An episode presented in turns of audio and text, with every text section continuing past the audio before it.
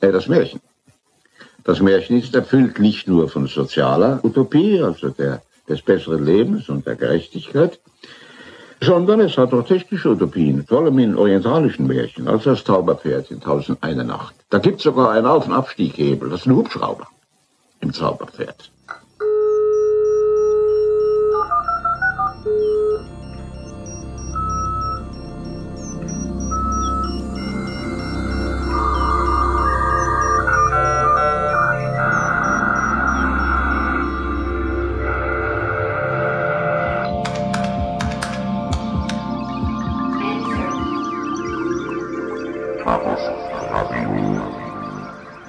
Hallo, hier ist Chaos Radio Express, Ausgabe Nummer 74. Mein Name ist Tim Pritlaff und ich begrüße euch zu einer weiteren Ausgabe in dem Podcast, wo es um Dinge geht, die ihr noch nie wissen wolltet, aber jetzt trotzdem beigebracht bekommt, weil ihr zugeschaltet habt bei Chaos Radio Express. Ähm, wir haben den 12. Februar 2008 und für heute habe ich mir ein, tja, ein ähm, auf den ersten Blick vielleicht gar nicht so äh, tiefgründiges Thema äh, ausgesucht, was nichtsdestotrotz schon interessant ist. Das Thema ist Hubschrauber oder sind Hubschrauber. Ähm, belebt wird das Ganze allerdings durch meinen heutigen Gast. Und ich darf vorstellen, Heinrich Dubel. Hallo Heinrich. Dubel. Hallo Tim. Man nennt dich Rosa. Mann, ja, manche, würde ich sagen. Manche. Nicht alle. Nicht alle. Na, das ist. Äh, Nennst du dich selber Rosa? Nein, ich nenne mich selber nicht Rosa. Ah. Jedenfalls nicht mehr. Beziehungsweise nur denen gegenüber, die mich auch Rosa nennen. Und das ist äh, äh, ein, eine Art Time-Kodierung. Niemand, äh, den ich äh, nicht vor 1991 gekannt habe, darf mich überhaupt Rosa nennen. Oh, wow, jetzt muss ich ja gleich nochmal drüber nachdenken, wie lange ich dich schon kenne. Aber du warst schon mal äh, auch mit diesem Namen, deswegen äh, habe ich das auch aufgebracht, denn so steht es in den Annalen. Äh, unter anderem äh, angekündigt als ähm, Vortragender auf einem unserer Kongresse und da ging es um ein ganz anderes Thema. Das war nämlich der 17C3, damals noch im guten Haus am Kölnischen Park. Äh, da ging es um die Einführung in die Erratik und was mich gerade komplett nach hinten umgeworfen hat, ist äh, der äh, Zusatzbegriff, den du in Klammern noch dahinter gesetzt hast. Erinnerst du dich? Äh, Präpedeocum? Ja. Oder was das war, das hast du dahinter geschrieben. Performatives Propädeutikum. Genau, genau. Ich habe das dahinter Ja, ja, geschrieben. das ist hast nicht dahinter Ernst. geschrieben. Quatsch. Genau, Ich das- weiß ja noch nicht mal, was das ist. Ja, wenn du es nicht weißt. Ich weiß es auch nicht. Okay. Okay, lass mich, äh, lass mich deine erste Frage aufnehmen. Ähm, Rosa, ja, na, dann, wenn es jetzt schon mal raus ist, muss es auch abgehandelt werden, anders kann man damit nicht umgehen. Das stimmt, man muss es bearbeiten. ähm, äh, Rosa war dann früher, also ganz früher, wir sprechen hier von einem Zeitraum von circa in den 70ern oder ach, sogar 80ern, man, kein Mensch weiß das genau. Ähm, Punk, ja, ich habe Punk erfunden in Deutschland, neu. Du warst das. Ich war das, genau. Und zwar äh, gab es äh, seinerzeit, ich weiß nicht, ob es das immer noch gibt, das heißt Hannover. Das ist ungefähr circa 300 Kilometer westlich von Berlin. Ich habe davon schon mal gehört. Ja, genau. Dort jedenfalls habe ich den deutschen Punk neu erfunden und das muss so um 79, 80 gewesen sein. Und ähm, die Band, die ich zu diesem Zwecke gegründet habe, nannte ich der Schlichtheit halber Rosa. Ah. Nach unserem großen Vorbild, der bis heute vollkommen unbekannt gebliebenen und ähm, vermutlich zu Recht großen britischen Punkband Rosa Jemen. Die Überlegung war einfach. Wir brauchten einen Smash-Namen, wir waren noch nicht alt genug, um uns selber was Richtiges auszudenken, haben uns also inspirieren lassen. Unsere Inspiration hieß Rosa Jemen. Wir dachten, Jemen, das ist doch kein Name für eine Punkband. Außerdem heißt ja ein Land schon so. Rosa, das ist ein Name für eine Punkband. Und also äh, nannten wir uns Rosa. Ah. Nun war es seinerzeit aber so, dass alle Punks sogenannte Straßen- oder Kriegsnamen hatten. Mein Mitmusiker hieß LSD, der andere hieß Bohne, wieder einer hieß Kartoffel, nur ich. Ich hatte überhaupt keinen Punk-Straßennamen. Ich hatte nur den Namen, unter dem ich später als Wissenschaftler bekannt werden sollte, Heinrich Dubel. Und das war ja nun wirklich überhaupt kein punkartiger Name. Schon gar nicht in der Zeit. Schon gar nicht in der Zeit. Nun passierte das Folgende. Unsere damaligen Aktionen, mit denen wir den deutschen Punk neu erfanden, waren so fantastisch, dass sämtliche norddeutschen Fanzines darüber berichteten. Da Heinrich in Norddeutschland aber ein weit verbreiteter Name ist und ungefähr 50 Prozent der norddeutschen Punks alle Heinrich hießen, Ist nicht wahr. so bekam ich von den Schreiberlingen seiner Zeit den Suffix Rosa verpasst, um mich von den anderen Heinrichen zu unterscheiden, nämlich als denjenigen von der Punkband Rosa, Rosa Heinrich. Hm. Das ging so weit, dass mein eigentlicher Name Heinrich hinter, hinter dem Namen Rosa verblasste. Und in dieser ganzen Zeit war ich dann immer der Rosa. Und ich wurde auch so vorgestellt und immer so weiter und immer so weiter. Das Punk, greift um ja. sich. Da kann man wenig machen. Punk das ist doch schön, wenn, wenn etwas vor dem, hinter dem Rosa verblasst. Hinter dem Rosa verblasst. Ja. Besonders wenn es so etwas ist wie Heinrich. Aber was hat es denn nun mit der Erratik äh, auf sich? Du bist ja auch Vertreter des, ähm, soll man sagen, Gründer? Was bist du denn eigentlich? Ich bin der Gründer. Du bist der Gründer der des Erratik-Institutes. Ja, Erratik-Institut Berlin. Erratik-Institut Berlin, genau. Und diese Erratik, die hast du auch auf dem Kongress eingeführt. Genau. Oder du hast Leute eingeführt in, äh, in die Erratik. Ich habe die Erratik in die Leute eingeführt.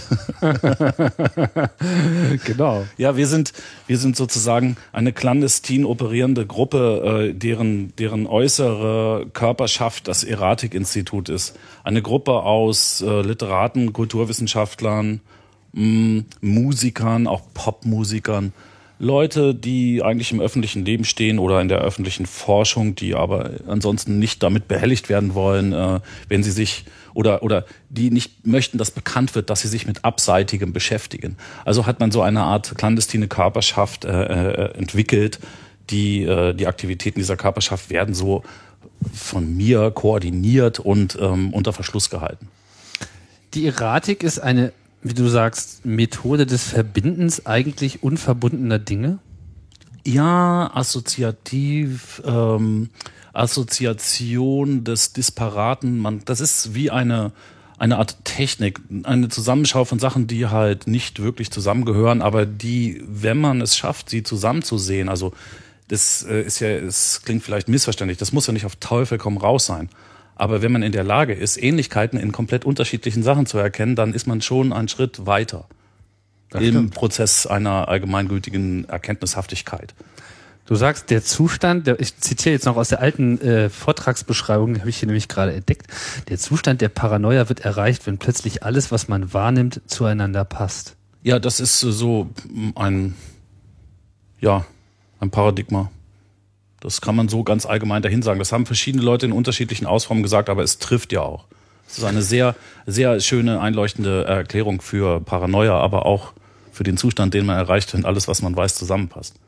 Ein anderer schöner Punkt, äh, wo, wo sich die äh, Paranoia immer wunderbar dran manifestiert, ist so der Moment, wenn die schwarzen Hubschrauber auf dem Horizont auftauchen. Ganz hervorragendes Beispiel, Tim, ganz hervorragendes Beispiel, die schwarzen Hubschrauber.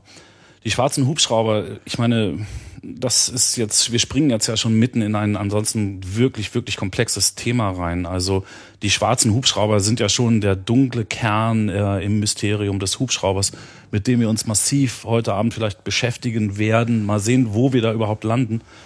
Der schwarze Hubschrauber als Ausdruck der totalen äh, Paranoia, äh, des, des äh, ja, paradox konformen, aber auch gleichzeitig rebellischen Individuums, was irgendwo dazugehören will, aber gleichzeitig nur es selbst sein, wie man es halt beispielsweise in den US-amerikanischen Milizen findet, äh, wo halt eine Erklärung her muss für eine als übermächtig empfundene Bedrohung.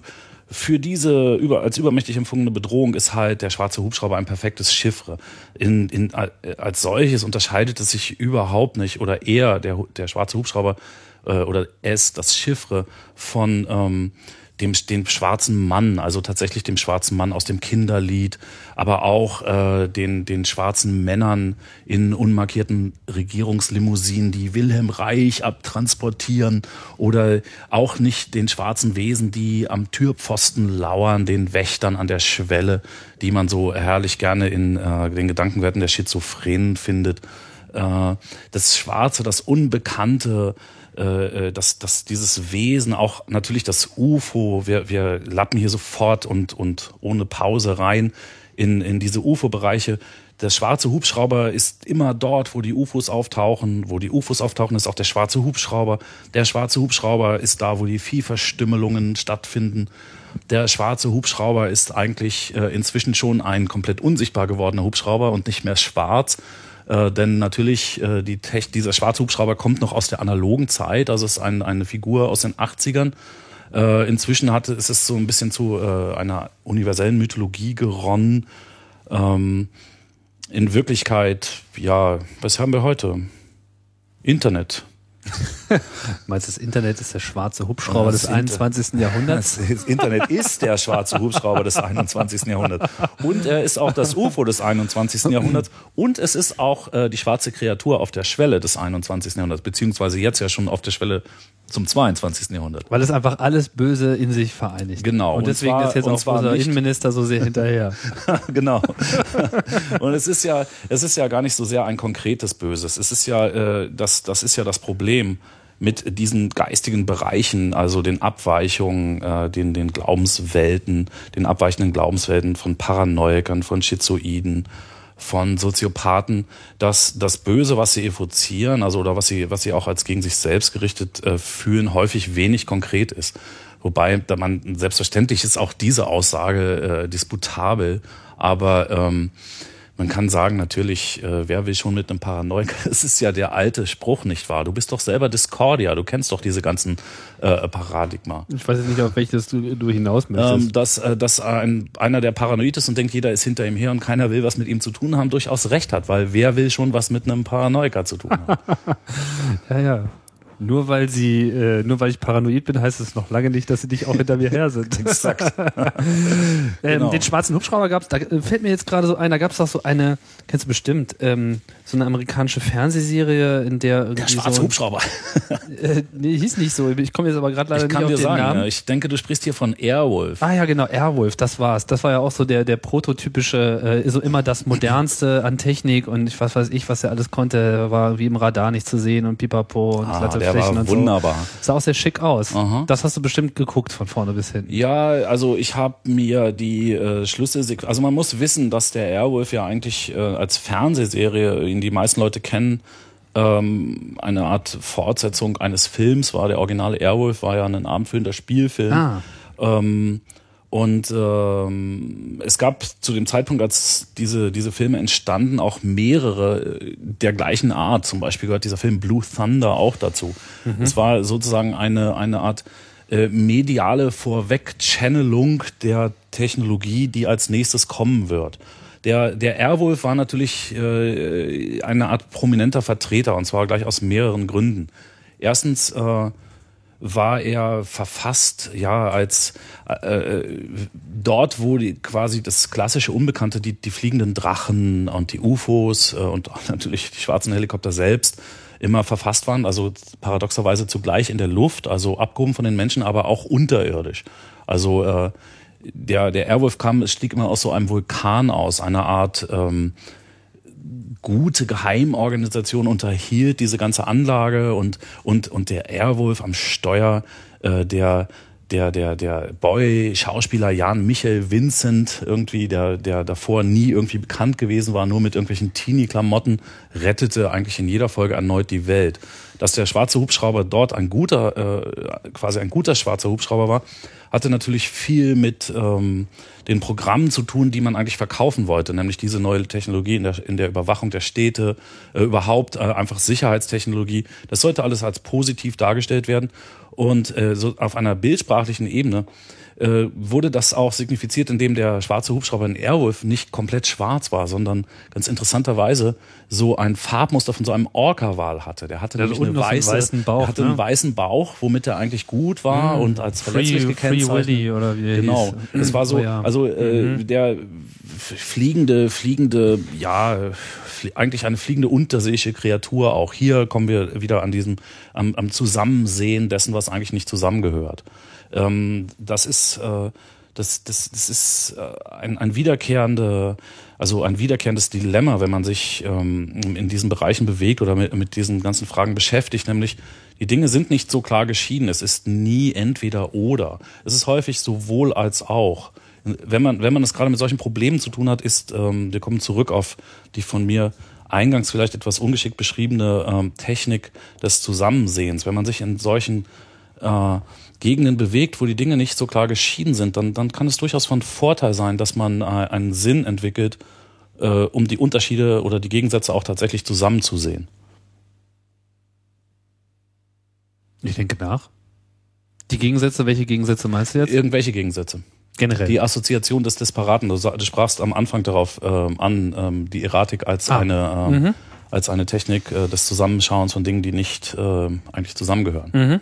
Okay. Der, äh, also Blue Thunder, äh, hast du erwähnt, ist ja hier bekannt unter dem Namen Das fliegende Auge. Das fliegende Auge, genau. Ja. Ist äh, die Idee dieser dieser umspannenden Überwachung. Damals hat noch keiner an äh, GPS oder oder äh, hier Google Earth oder äh, solche Sachen gedacht. Dort war es halt immer noch ein, ein, quasi eine einzelne Körperschaft, die dann herangeflogen werden muss.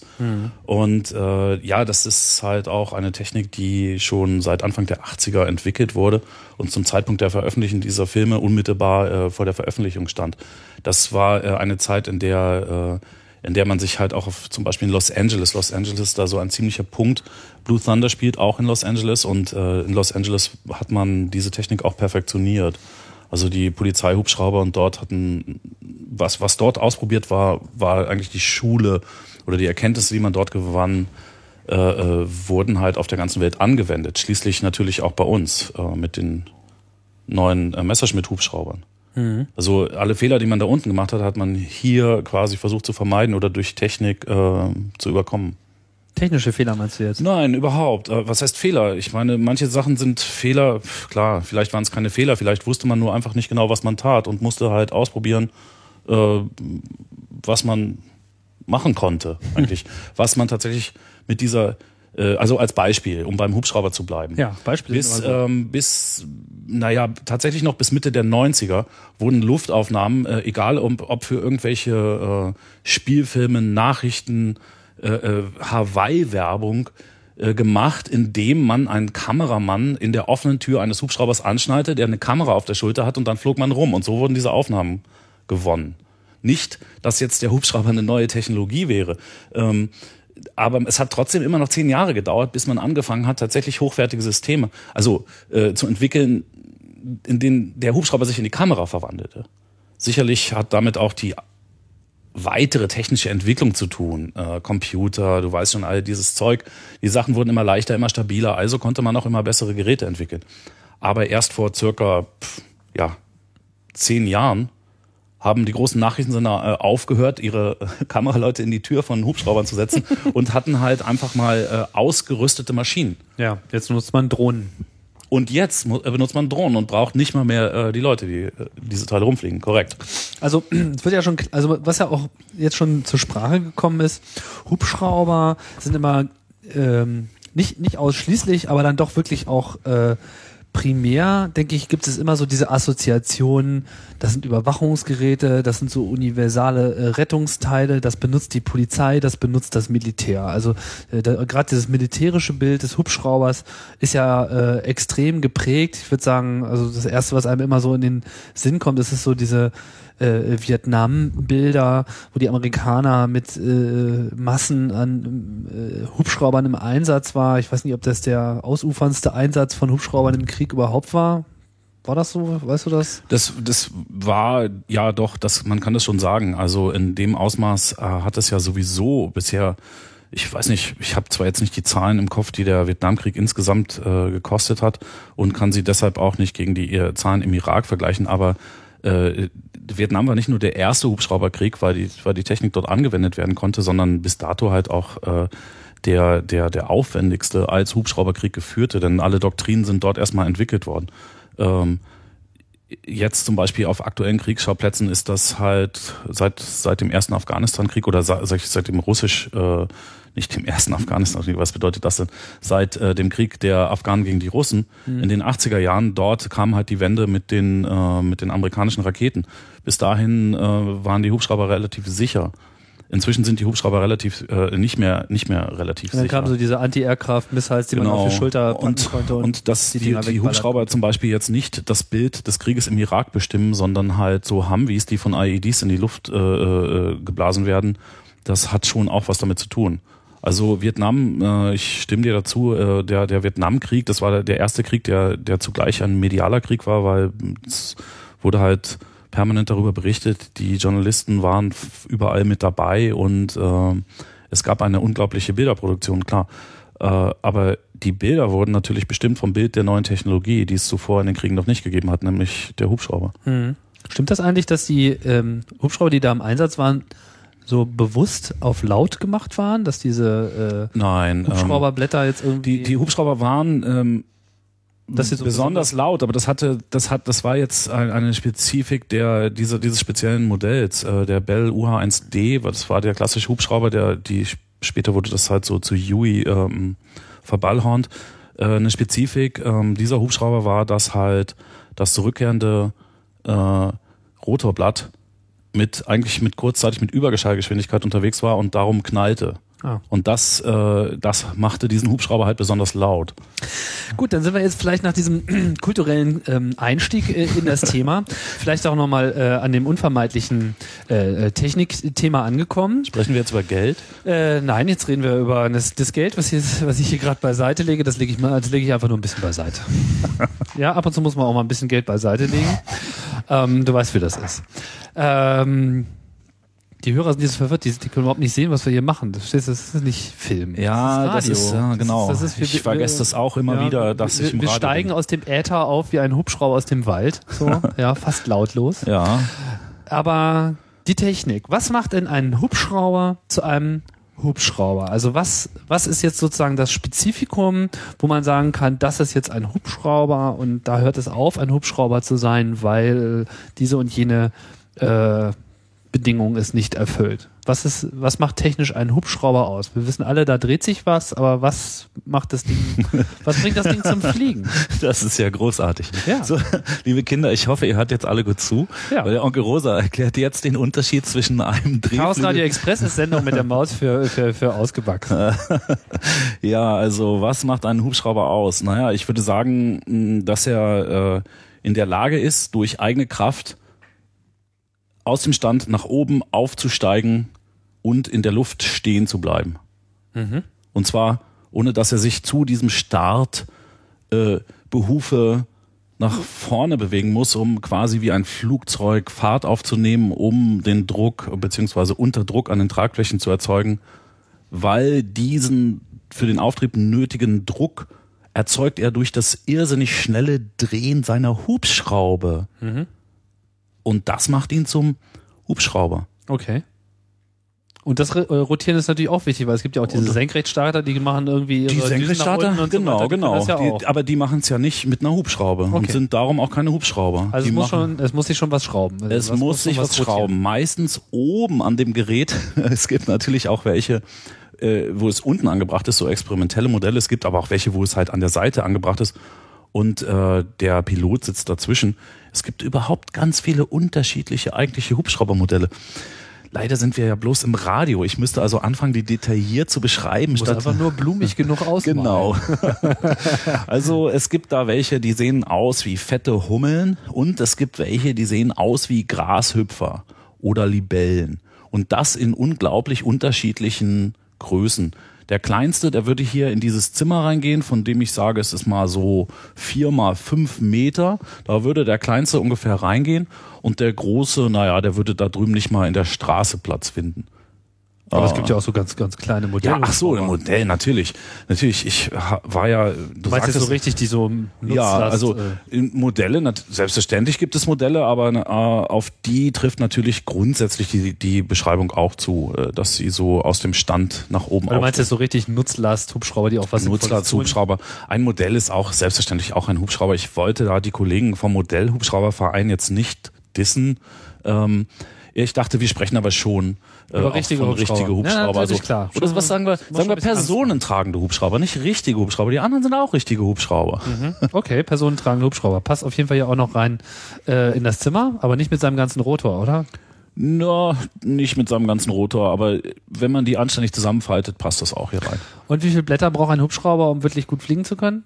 Na, ich würde sagen, das kommt auf das Torsionssystem an. Also äh, ob der jetzt ein, äh, ein Drehmoment freier ist, dann braucht er mindestens zwei oder als ob er kein Drehmoment freier ist, dann braucht er mindestens vier. Also da braucht ist ja dann immer noch dieser kleine Heckrotor okay. dran. Erklär mal das, das Grundprinzip. Also was was was, was führt also, dazu, dass das Ding nicht einfach nur sich äh, ja weiß ich nicht Was Wenn, ist das Problem? Äh, na, das Problem ist, ähm, durch die Kraftübertragung auf die Hubschraube wird ja auch eine gegenläufige Kraft frei, die den, den, den Korpus oder die Karosserie oder wie man es nennt, Fuselage des, äh, des Hubschraubers in die Drehrichtung der Hubschrauber entgegengesetzte Richtung treibt. Könnte ja sein, dass sozusagen die Schraube einfach stehen bleibt und die Kabine dreht sich. Genau, sozusagen. das, das kennt man aus äh, dem Fred Feuerstein. Bei den Simpsons kann man das sehr häufig sehen, wenn der Hubschrauber quasi kopfüber fällt,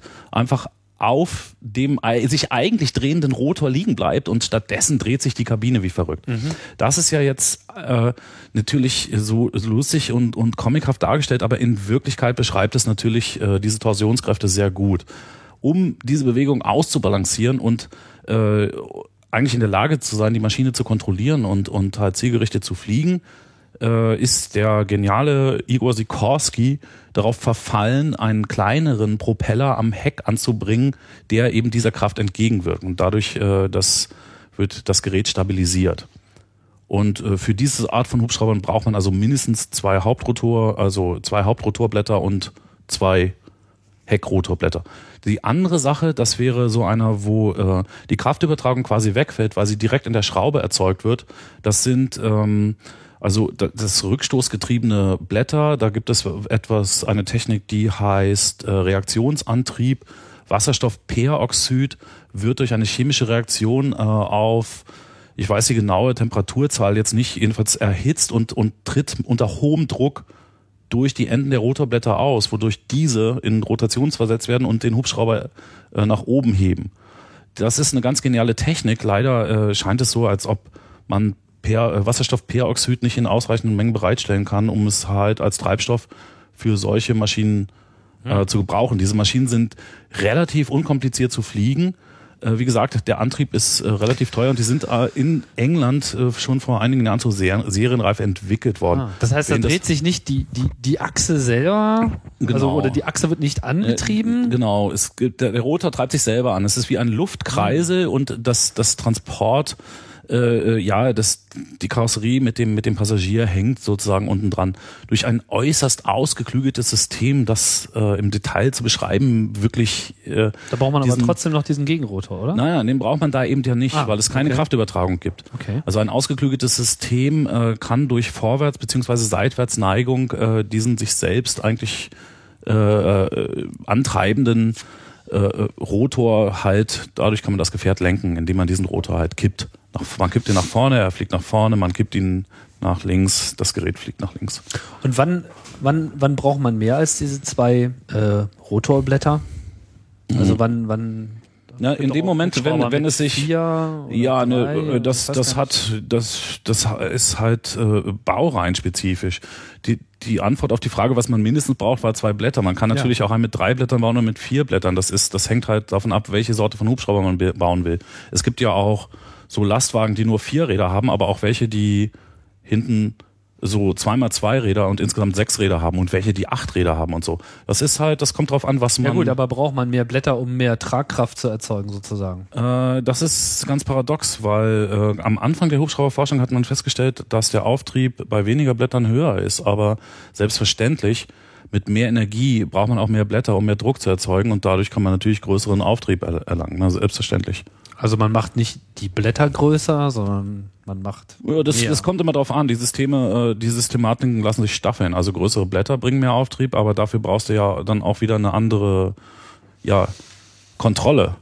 Wie rum drehen sich die eigentlich? Das ist ganz interessant. Ähm, die drehen sich alle äh, rechts rum, außer in Frankreich. Da drehen sie sich links rum. Rechts rum von wo aus gesehen? Also sagen Von wir oben, mal, wenn ich von oben wir- auf den Hubschrauber ja, drauf gucke? man, man muss man muss hier rechts und links eigentlich vergessen und sagen im Uhrzeigersinn und gegen den Also Uhrzeigersinn. wenn ich von oben drauf gucke, wenn, wenn ich von oben drauf gucke, drehen sie sich im Uhrzeigersinn, außer in Frankreich dann gegen den Uhrzeigersinn. warum ausgerechnet in Frankreich? Ah, das hatte was, das war eine unglaubliche Geschichte, die ich jetzt äh, ad hoc auch nicht, also ich weiß weder den Namen dieses Typen noch, es ging um eine Schraube, es ging um ein Gewinde. Äh, die Franzosen hatten früher eine andere Gewinderichtung und als äh, die Französisch, als ein deutscher Ingenieur nach Frankreich gekommen ist, äh, nach dem Krieg, also ich spreche vom Zweiten Weltkrieg, gab es dieses Problem mit den unterschiedlichen Gewinderichtungen. Und schließlich führte das dazu, dass die Maschine andersrum lief. Okay, ja, das ist nachvollziehbar. Ja, Das war sozusagen einfach, wie sie es leichter bauen konnten. Oder wie sie es leichter bauen konnten. Ach du je, hier dreht sich alles andersrum. Okay, aber das Ja. haben die Franzosen dann irgendwann dann doch wieder sein lassen oder drehen sie sich immer noch nö, andersrum? das ist ganz normal. Bei den Franzosen ist das nun mal so. Also auch wenn ich mir jetzt heute noch einen französischen Hubschrauber äh, kaufe, dann dreht er irgendwie andersrum? Da müsste ich jetzt erstmal nochmal in meinen Unterlagen sind nachgucken, ob sind- das. Heißt das nicht mittlerweile Eurocopter und Ja, das ist ja die Sache. natürlich, natürlich drehen sich nicht äh, die Eurocopter äh, äh, linksrum, wenn sie in Frankreich sind und rechtsrum oder beziehungsweise gegen oder mit dem Uhrzeigersinn. das wäre ja auch Das, äh, aber das ist ja äh, natürlich das Linksdrehgebot. Das, das wäre doch was für die Genau. Franzosen, oder? Nee, ich, äh, ich denke, heute drehen sich die alle in eine Richtung, aber es sind ja dann auch schon wieder gesamteuropäische Hubschrauber und nicht französische oder deutsche. Aber auch der Sikorsky hat sich schon im Uhrzeigersinn drehen lassen. Der Sikorsky hat sich im Uhrzeigersinn drehen lassen. Die, diese, diese frühen deutschen Hubschrauber haben sich, es gibt ja noch diese anderen Modelle, wenn, wenn ich das jetzt noch, also was sehr beeindruckend ist, was man auch aus Vietnam kann, jetzt wieder nochmal eine Anknüpfung, sind diese, diese mit den zwei großen Rotoren. Das ist nochmal eine weitere Anordnung, eine Tandem-Anordnung. Da gibt es zwei große Rotoren, die sich halt äh, gegenläufig drehen. Das heißt, einer dreht sich äh, im Uhrzeigersinn und einer gegen den Uhrzeigersinn. Und auf, das ist eine weitere Möglichkeit, diese äh, Torsionskräfte aus.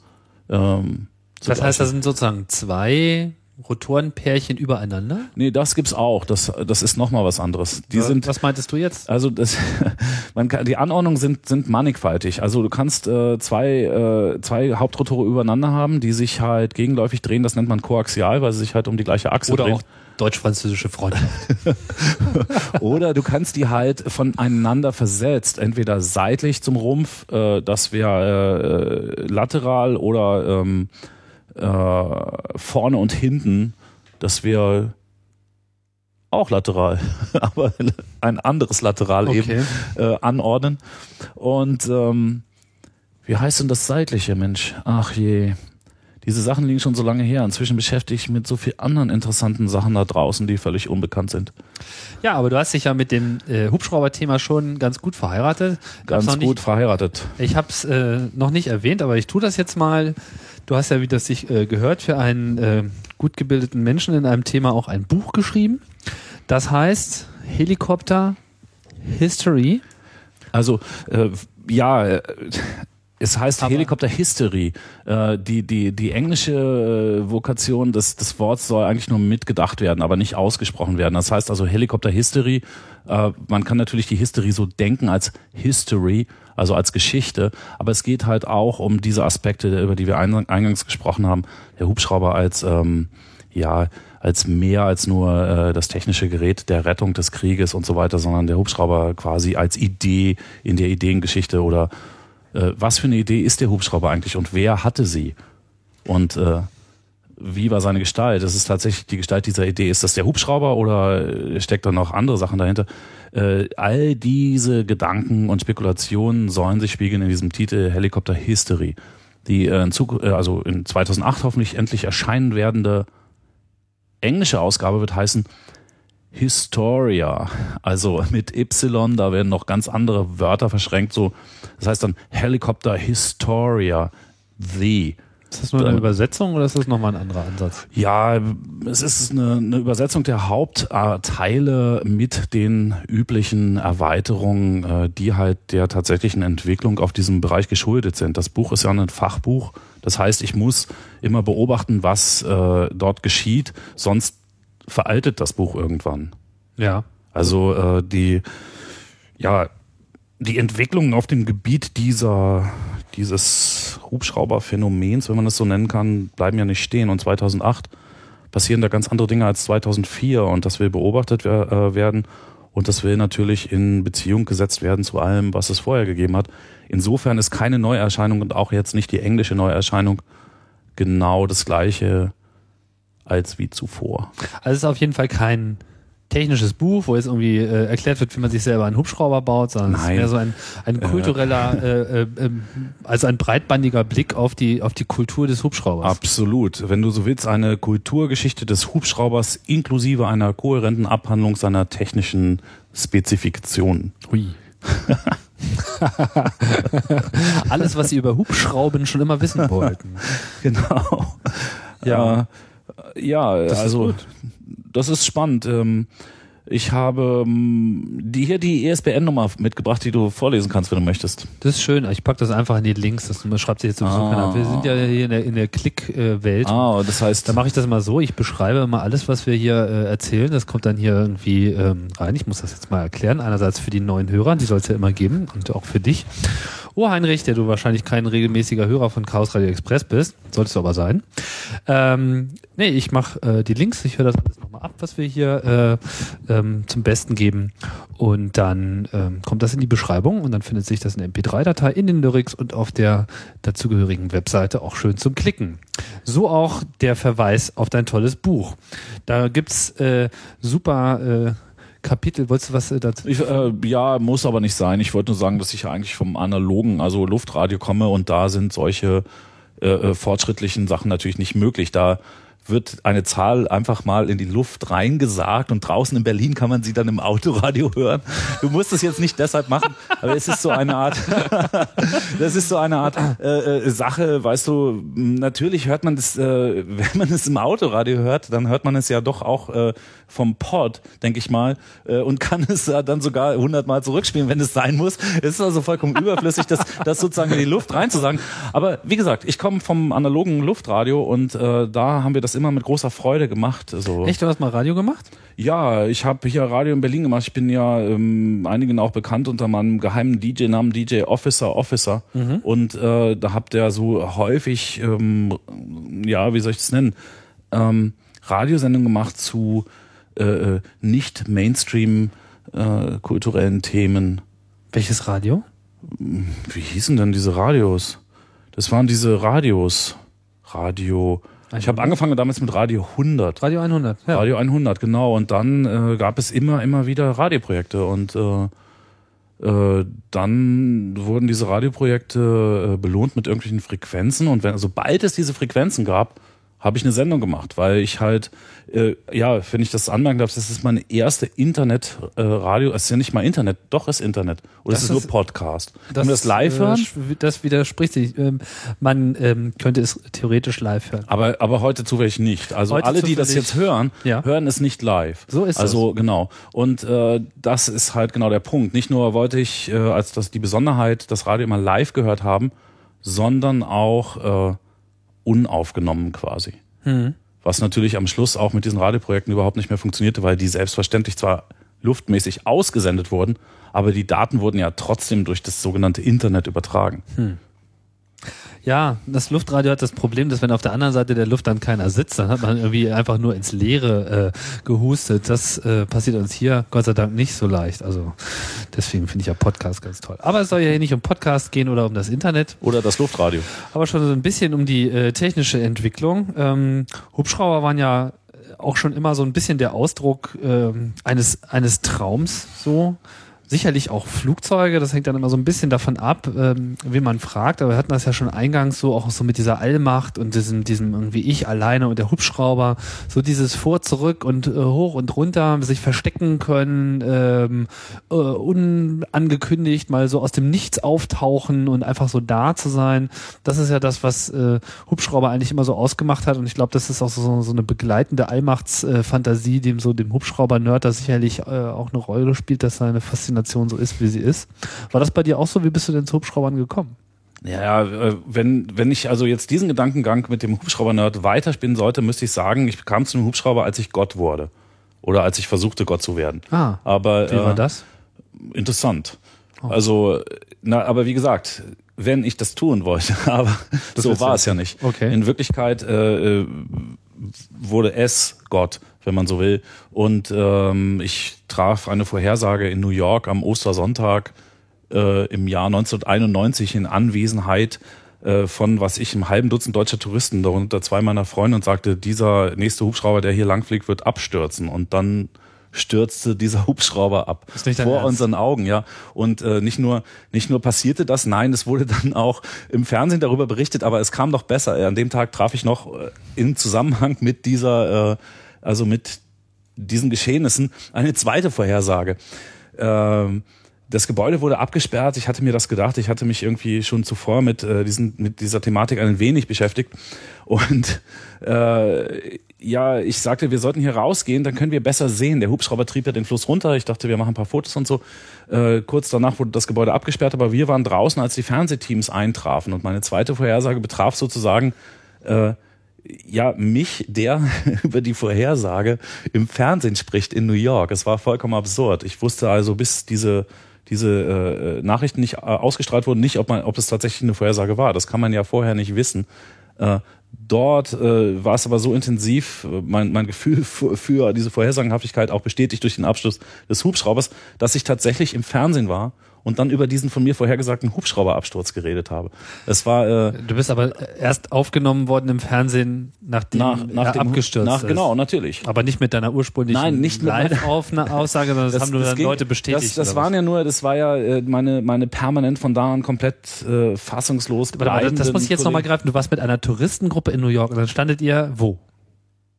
Am äh, East River, am Heliport an der 34. Straße am East River. Es war eine total idiotische Touristensache. Wir wollten einen Rundflug über New York machen. Ja. Und äh, das, das war alles voll mit Touristen, weil es war ja Ostersonntag. Und du warst der Touristenführer. Nein, ich war nicht der Touristenführer, ich Du war einer Tourist. der Touristen mit meinen Freunden zwischen Ah. diesen anderen Touristen. Und, Und das waren stand ja- alles Deutsche. Oh.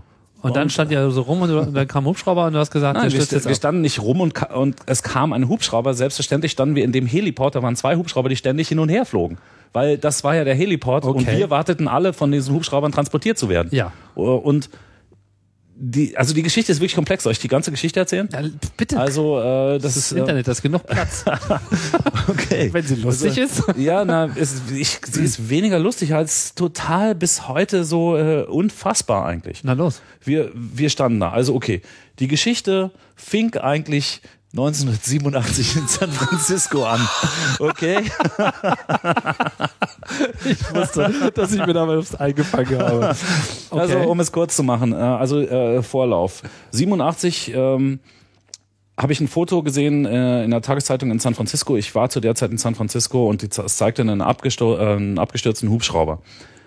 Äh, Die, mit diesem Foto passierte irgendwas und das war, äh, man, man kennt das äh, aus, der, äh, aus dem französischen Theater, äh, aus der französischen Literatur, Coup de Foudre, man wird äh, quasi von irgendwas geschlagen, kann sich nicht dagegen wehren. Eigentlich geht es da meistens um, um Verliebtheit. Man, man, man wird sofort von einem, es kann ein Objekt sein, die Mona Lisa. Blitz getroffen. Oder genau, verliebt wie vom Blitz getroffen.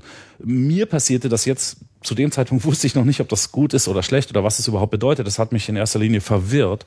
Ähm, das Foto des abgestürzten Hubschraubers hatte mich gebannt.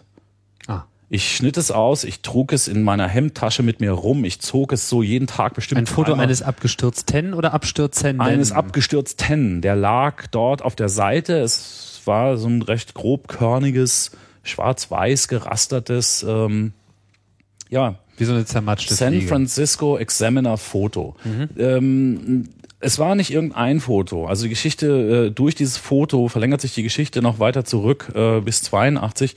Äh, es war bei den Steven Spielberg hatte Twilight Zone neu verfilmt und auf die große Leinwand gebracht und da, dabei gab es halt auch eine Vietnamkriegsgeschichte. Also wir gehen jetzt direkt zurück an die Quelle der Vietnamkrieg. Steven Spielberg äh, hatte so eine Episode für Twilight Zone gedreht, in dem äh, irgendwie der der Episodenhauptdarsteller, wie es in Twilight Zone eben so ist, mal eben woanders hin versetzt wird. Keiner weiß genau wo und der war dann halt in Vietnam. Kurz und gut, bei den Dreharbeiten stürzte der Hubschrauber ab und erschlug diesen Hauptdarsteller und die zwei vietnamesischen Kinder, die er auf dem Arm gehabt hatte. 87 war endlich äh, die Verhandlung zu Ende über den Schadenersatz. Und über diese Verhandlung wurde berichtet in San Francisco in einem Examiner und als Bild Beleg. zu dieser Geschichte war halt das Foto dieses abgestürzten Hubschraubers drin. Das ist jetzt äh, sozusagen die, die, die Vor- oder, oder Das hat dich wie Hintergrundgeschichte. ein Blitz getroffen. Und dieses Foto hat mich äh, irgendwie getroffen und, und zwar der Gestalt, dass ich angefangen habe, damals in 87 ähm, Hubschrauber zu fotografieren. Einfach das konnte man einfach so, genau. Ohne, ich wusste selber nicht warum. Es war so äh, kompulsiv eigentlich. Es hat aber auch Spaß gemacht. Es war jetzt nicht so. Äh, ich, ich beachtete plötzlich die Hubschrauber in einem vorher nicht existierenden Maße. Äh, als, als, wenn du so willst, medienkünstlerhafte Geste, fing ich halt an, jeden vorbeifliegenden Hubschrauber irgendwie zu fotografieren. Wenn in einer Zeitung ein schönes Bild von einem Hubschrauber war, schnitt ich es halt aus, klebte es in so ein Album ein, jetzt übertrieben, ich habe es nur in so einen Umschlag getan, aber in dieser Form. Das alles passierte und bedeutete auch weiter gar nichts. Ich lebte mein Leben ganz normal weiter. Äh, Popkultur, dergleichen, äh, Bücher lesen, Journalismus, äh, bis, wie gesagt, 1991, New York, äh, wir gesagt haben, okay, wir fliegen. Und dann kam dieser unglaubliche Zwischenfall mit der Vorhersage. Der Hubschrauber stürzte tatsächlich ab. Also es, ich fange jetzt da an. Wir gingen also runter. Ja, ja. Das war Ostersonntag. Die Stadt war voll mit deutschen Touristen, aus welchen Gründen auch immer. Man konnte den Bordwehr nicht runtergehen, äh, ohne nicht aus, auf drei oder vier Leute, die man aus Berlin kannte, zu treffen. Äh, und das muss man jetzt mal hochrechnen, also auf ganz Deutschland. So war das da ungefähr. 34. Straße, Heliport, äh, äh, Rundflüge. Zwei Hubschrauber im Einsatz. Schönes altes Modell, noch äh, das Urmodell damals in 54 eingesetzt, bekannt äh, geworden durch den Koreakrieg. Äh, dann an die Briten lizenziert und bis heute eigentlich im Einsatz immer wieder erneuert und aufgepeppt. So ähm, äh, hier ist es bekannt, glaube ich, als Westland Wessex. Äh, die meisten werden es kennen als einen der Hubschrauber, die in, äh, die in Hamburg bei der Flut eingesetzt wurden äh, also als in der Bundesrepublik bekanntes Medienbild, sag ich mal. Mhm. Und der andere war so ein ganz normaler Jet Ranger, was man so kennt aus Airwolf, wenn die Bösen halt in so einem Geschäftshubschrauber unterwegs sind. Das waren diese beiden Hubschrauber. Wir standen halt da, es waren so viele Leute ähm, präsent und es war klar, dass es über eine Stunde dauert, bis wir dran sein würden. Und wir haben es uns halt bequem gemacht, haben was getrunken und uns unterhalten. Über was haben wir geredet? Über Hubschrauber. ähm, naheliegend. Naheliegend. Und wenn man über Hubschrauber redet, äh, redet ist naheliegend auch äh, eigentlich, ja, sagte der eine Typ dann, ähm, das, ich weiß gar nicht mehr, wie der heißt, das war der Freund meiner Freundin und die hatten sich gerade erst äh, neu kennengelernt. Und er sagte so, ja, aber was wäre denn, wenn wir jetzt abstürzen? Und das war der eigentlich der Moment, wo, wo ich so, so, ja, man, man kann das höchstens mit einer Drogenerfahrung irgendwie vergleichen. Äh, ich fühlte mich irgendwie elektrisiert, auch in einen anderen Bewusstseinszustand hineinversetzt. Ich wusste gar nicht, was los ist. Auf jeden Fall sagte ich so äh, mich selber erschreckend eigentlich über, über die Überzeugung, mit der ich das vorbrachte, dass wir zwar nicht abstürzen würden, dass aber auf jeden Fall einer der Hubschrauber abstürzen würde. Und das war dann genau also die, eine Seitenlinie ist jetzt noch, dass wir darüber gestritten haben, in welchem Hubschrauber wir denn fliegen wollten.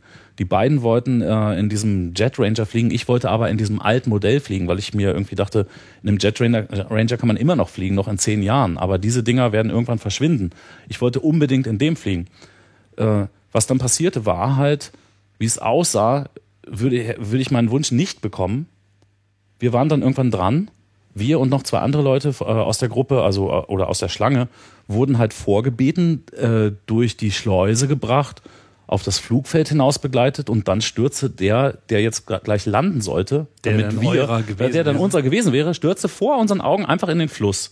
Das war also jetzt auch nicht. Das wäre jetzt so ein Jet Ranger gewesen. Das wäre der Jet Ranger gewesen. Der Jet Ranger ist da reingefallen und ähm, und das ist jetzt auch kein so dramatischer Absturz gewesen. Also man hört ja von diesen Hubschrauberabstürzen äh, am 34. Äh, am Heliport von der 34. Straße häufiger mal alle zwei Jahre oder so kommt da so ein Ding runter. Das ist jetzt auch nicht so ungewöhnlich, aber aber es war halt doch schon äh, sehr sehr ungewöhnlich und präzise, dass es einfach der war, der mit dem wir fliegen sollten und der vor unseren Augen abstürzte. Das heißt, wir hatten wir hatten den Absturz tatsächlich nur um so, was ich fünf Leute fünf Zähler äh, verpasst. Und dadurch flogen wir ja natürlich in dem anderen. Aber äh, das ändert ja nichts daran, dass wir sozusagen nicht selber in diesem Hubschrauber gewesen sind, weil ich hatte es ja absurderweise vorhergesagt.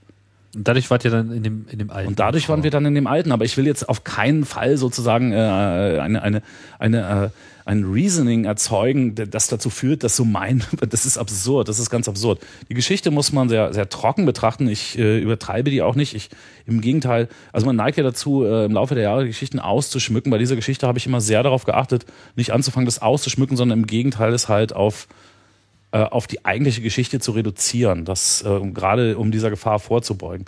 Es handelt sich nämlich um eine wahre Geschichte und äh, ja, später, Jahre später habe ich dann, als ich mal mit dem Buch auf äh, äh, Vortragsreise war, äh, war ich in Frankfurt und die Frau, ähm, die inzwischen verheiratet war und gar nicht mehr so hieß, äh, wie sie hieß, als sie mit diesem Hubschrauber abstürzte, die war ja dann auch in der Sendung gewesen. Also es hat natürlich New York im, im Fernsehen so eine Berichterstattung darüber gegeben. Äh, und es gab so einen circa drei Minuten langen Beitrag. Und ähm, die, die Frau wurde dann natürlich auch interviewt, äh, die in dem Hubschrauber gesessen hat. Und ich erinnere mich noch genau, was sie gesagt hat. Sie sagte so äh, auf dem Sender so, äh, I felt nothing, I felt fine, for me it was fun. The crash was actually more fun than the ride. So, äh, das, das hat sie gesagt und das, das, das habe ich, das, diese, diese Worte haben mich irgendwie nie verlassen. Das heißt, sie haben und alle überlebt. Es war, es gab überhaupt keine, nicht mal Verletzte. Das Ding äh, hatte halt diese Vorrichtungen, haben einwandfrei funktioniert. Äh, Pontoons an den an den Kufen bliesen sich auf und das Ding etwas hart schon, aber, aber ohne irgendwie zu zerbrechen oder sonst wie, landete halt auf der Wasseroberfläche. Es war ja sowieso nicht mehr so hoch. Ah, das weil heißt, es, es war ja Hubschrauber, es gibt sowas wie ähm, ein Airbag sozusagen für Ja, Hubschrauber. es gibt es gibt mittlerweile richtige Airbags für Hubschrauber, also im Innenraum für äh, Wassernotlandungen oder Notwasserungen gibt es, äh, wenn der Hubschrauber ausgerüstet ist, was dieser Hubschrauber jedenfalls war, halt aufblasbare Schwimmer an der Unterseite und wenn Da also so eine Nottaste und die muss man drücken. ja, das ist also, das ist halt nur, damit der Hubschrauber nicht, im Wasser nicht untergeht. Äh, man kann auch relativ sicher, es kommt halt auf die Höhe an, die Windverhältnisse und die Qualifikation des Piloten äh, mit äh, einem gewöhnlichen Hubschrauber eine Notlandung machen. Das ist überhaupt kein Problem. Also, äh, wie gesagt, wenn die Umstände günstig stehen. Ja. Äh, weil der Hubschrauber sich ja in Bewegung befindet und äh, der Rotor sich dreht. Und der Rotor wird sich auch weiter drehen, wenn jetzt nicht irgendwas dazwischen kommt, wie äh, ein Stromkabel oder, oder eine Drachenschnur oder irgendwas sonst. Wenn, solange der Rotor sich dreht und der Hubschrauber Fahrt behält, kann er einfach landen. Das nennt man Autorotation. Das ist interessant, weil ich denke, das ist immer das, was, was viele Leute sich ähm, so fragen, generell in der, in der Aviation. Also auch ich selber ähm, war da eher so ein bisschen ähm, hosenscheißerisch draus. Ähm, habe mich auch in Flugzeugen nicht so wohl gefühlt. Nicht, dass ich jetzt total paranoid war, aber so für den Moment äh, einer, einer Panne hatte ich so äh, das rechte Vertrauen nicht äh, in Flugzeuge. Ähm, bis ich dann irgendwann mal in so einer kleinen Nuckelpinne beim Freund mitgeflogen bin und der also wirklich so wie, wie Albatros Airlines äh, bei Bernhard und Bianca äh, wirklich holter die Polter über so eine Hucke Wald- und Wiesenpiste gestartet und später dann auch gelandet ist, wo ich nicht im Traum darüber nachgedacht hätte, dass, dass sowas überhaupt zugelassen wäre, dass man da ein Flugzeug äh, rüberlässt. Ja. Aber das hat diesem Gerät herzlich wenig ausgemacht. Da habe ich dann auch wirklich mal sehr live gespürt. Das war so eine kleine Zweisitzer Cessna.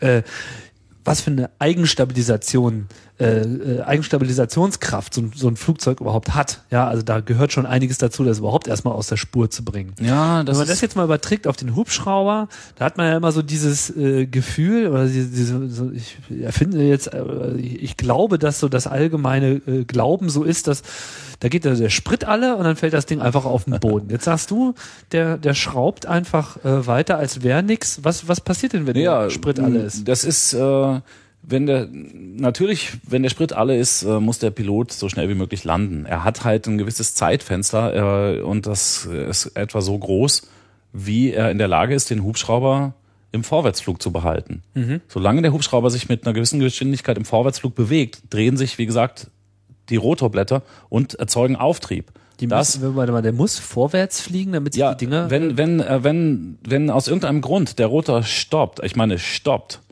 äh, oder irgendein Teil abbricht, dann stürzt ein Hubschrauber ab. Aber Ja. das gleiche passiert beim Flugzeug, wenn der Flügel abbricht. ja gut, ja, Solange, bleiben wir mal bei dem solange, Spritding. Solange äh, das, ähm, das Gerät intakt ist, gibt es im Hubschrauber ganz normal wie bei einem Flugzeug auch die Möglichkeit notzulanden. Das ist genau das Gleiche.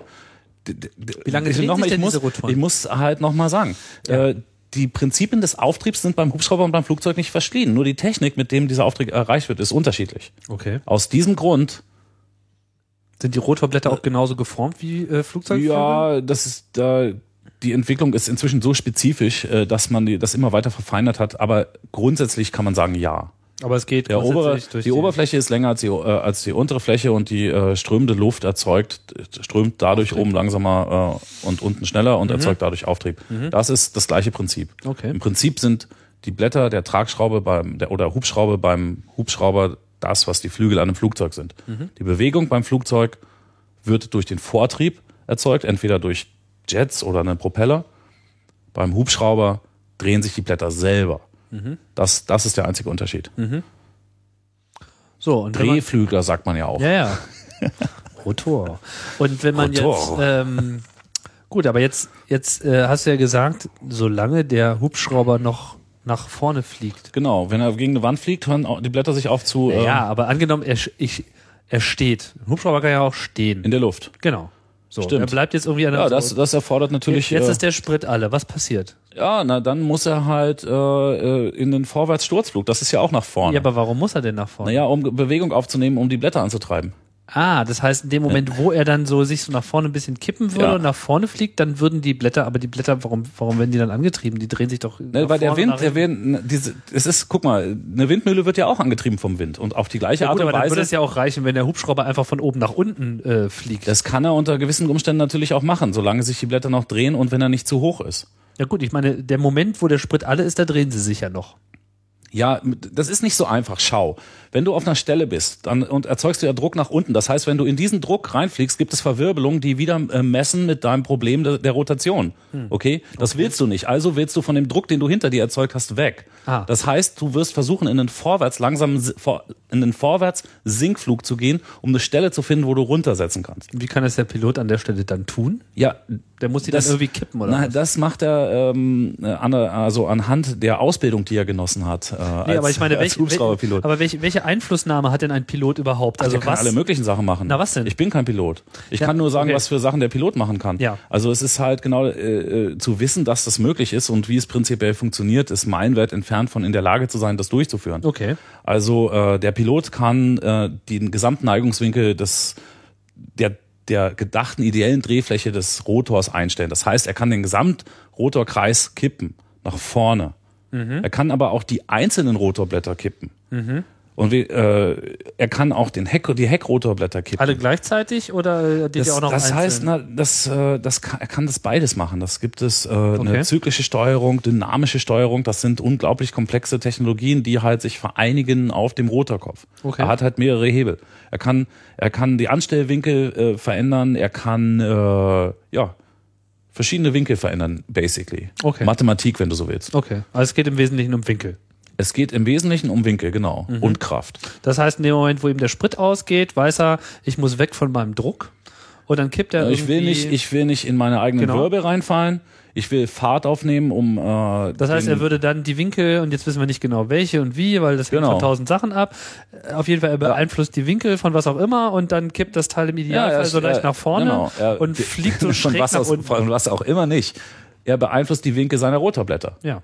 Und zwar in einer der Gestalt, dass sie durch, dass sie den Fahrtwind annehmen können und dadurch in Drehung gehalten bleiben. Mhm. Äh, äh, in Drehung gehalten werden oder in Drehung bleiben. Das heißt, das Ding ist dann auch schon, also das bläst dann sozusagen von unten in die Blätter rein. Und nein. Nein? nein, nein. Der, verstehst du, der Fahrtwind.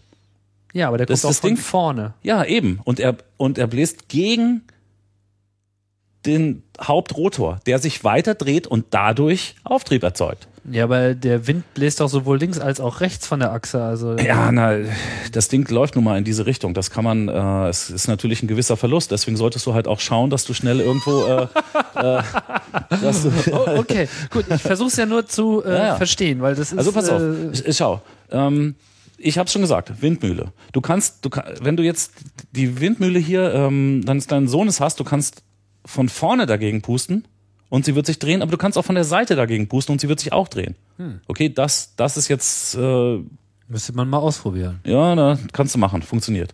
Na, die Hörer sind schon dabei. Die haben jetzt alle ihre Windmühle, die sie natürlich im Regal stehen haben, genau, äh, genau. rausgeholt und probieren das aus. Und Also die Frage ist zum Beispiel, in den ähm, Kommentaren äh, berichten. Äh, was auch interessant ist, ist zum Beispiel, dass, äh, obwohl die gleichen Kräfte eigentlich angewendet werden, bei kleinen, also bei Modellhubschraubern, andere Regelungen, äh, Regeln äh, äh, anwendbar sind als, als bei großen Hubschraubern, weil zum Beispiel, ich weiß nicht, wie kann man, äh, kann man einen Modellhubschrauber überhaupt landen? Also einen, einen Modellhubschrauber schon, aber diese kleinen Irrsinnsmodelle, ich weiß es nicht. Kann man da so eine Art Autorotation generieren? Ich habe keine Ahnung, aber ich habe vor kurzem Freaks müssen das wissen. Ich habe vor kurzem ein, ein Video gesehen von so einem Modell äh, Hubschrauber. Es gibt da ja auch so diese Modellhubschrauber äh, oder Modellflug-Community, RC-Movies, da gibt's ganz viel absurdes Wow. Zeug. Irgendwie so dieser, äh, was weiß ich, was für ein Meister, deutscher Meister, keine Ahnung, welche Titel hat er sich abgeholt. Auf jeden Fall, der hatte da irgendwie einen Hubschrauber am Start. Das ging irgendwie gar nicht mehr. Der flog den vorwärts, rückwärts, oben auf dem Kopf, äh, in jede beliebige Richtung. Da gab's überhaupt gar kein Halten. War er der Weltmeister. Ich äh, weiß jetzt nicht mehr so ganz genau, welchen Titel er sich eingeheimst hat, aber er hat zumindest mit dem Flug, den ich da gerade gesehen habe, äh, alles, was da bei der Veranstaltung abzuräumen war, äh, reingeholt, aber ich habe es jetzt nicht so mehr genau im Kopf. Mal gucken, vielleicht finde ich das Video jetzt rein zufällig nochmal wieder, glaube ich, ähm, aber Meinst du im Internet drin? das ist natürlich im Internet drin. So ist das. Im Internet ist alles. Außer dein Blog. Genau. Das ist spannend. Warum, warum bist du denn noch nicht Pilot geworden? Ja, kennst das- aber Piloten. Ich kenne Piloten. Ich bin auch selber schon in so kleinen Flugzeugen geflogen, nicht nur mitgeflogen, sondern habe die auch gesteuert und so. Ähm, der Grund, äh, warum ich kein Pilot bin, ähm, das hat sicherlich was mit meiner Persönlichkeitsstruktur zu tun, ähm, aber auch mit den Finanzen. Also sicherlich, wenn ich mich jetzt äh, wirklich, wirklich, wirklich anstrengen würde, dann wäre ich sicherlich in der Lage, mit dem Geld rüberzukommen, äh, das es braucht, um so einen Pilotenschein zu machen. Aber hier kommt jetzt meine Persönlichkeitsstruktur äh, ins Spiel. Ich habe so viel andere Sachen zu tun, die mir so viel mehr Spaß machen, als das Geld zu verdienen, was ich brauche, um einen Pilotenschein zu machen, äh, dass ich es einfach nicht mache. Okay. Ne, muss man sich ja nicht für. Äh, Ja. kann ich gut nachvollziehen. Also es gibt da auch so einige Dinge, die ich nicht tue, äh, auch wenn sie vielleicht ganz interessant zu sein scheinen, weil sie einfach zu teuer sind. Also äh, man, man muss man muss mit einer man muss mit einer gewissen auch äh, äh, sehr sehr einschränkenden Disziplin ausgerüstet sein, um sowas zu verfolgen. Und ich bewundere natürlich alle Leute, die das machen, weil was sie dann machen können, ist fantastisch. Aber äh, ich kann jetzt nicht sagen, dass ich es bedauere, über diese Disziplin nicht zu verfügen. Äh, ja, In deinem Buch gibt's ähm, auch noch so ein schönes Kapitel ähm, über, also glaube ich sogar zwei Kapitel. Das eine äh, befasst sich so ein bisschen mit äh, Hubschrauber in den Mythologien äh, dieser Welt so und dann geht's irgendwie auch noch weiter mit Hubschrauber und Aberglaube. Inwieweit sind denn Hubschrauber an der Stelle mit der Menschheit verbunden? Ja, also die, Mythe, die Mythologien, das ist natürlich ein weiter Bereich. Äh, Ich, ich fand das als sehr interessant. Äh, Ich muss auch hier wieder ein, etwas ausholen. Ähm, zu, zur Idee des Hubschraubers halt. Äh, Ich habe irgendwann festgestellt, dass äh, ja die Leute, die den Hubschrauber ursprünglich äh, erdacht und konzipiert haben, oder jedenfalls die, die wichtige Entwicklungsmaßnahmen äh, daran gehabt haben, angefangen von Leonardo da Vinci, der den, der das Prinzip eigentlich festgeschrieben hat und auch den Namen äh, äh, festgelegt hat, Helikopter. Ach, der hat das. Also er hat das, das Wort Helikopter stammt von Da Vinci, äh, der hat das aus zwei griechischen Wörtern zusammengebaut. Äh, Heliko und Pteron, also äh, äh, drehender, drehender Flügel und ähm, Drehflügler halt.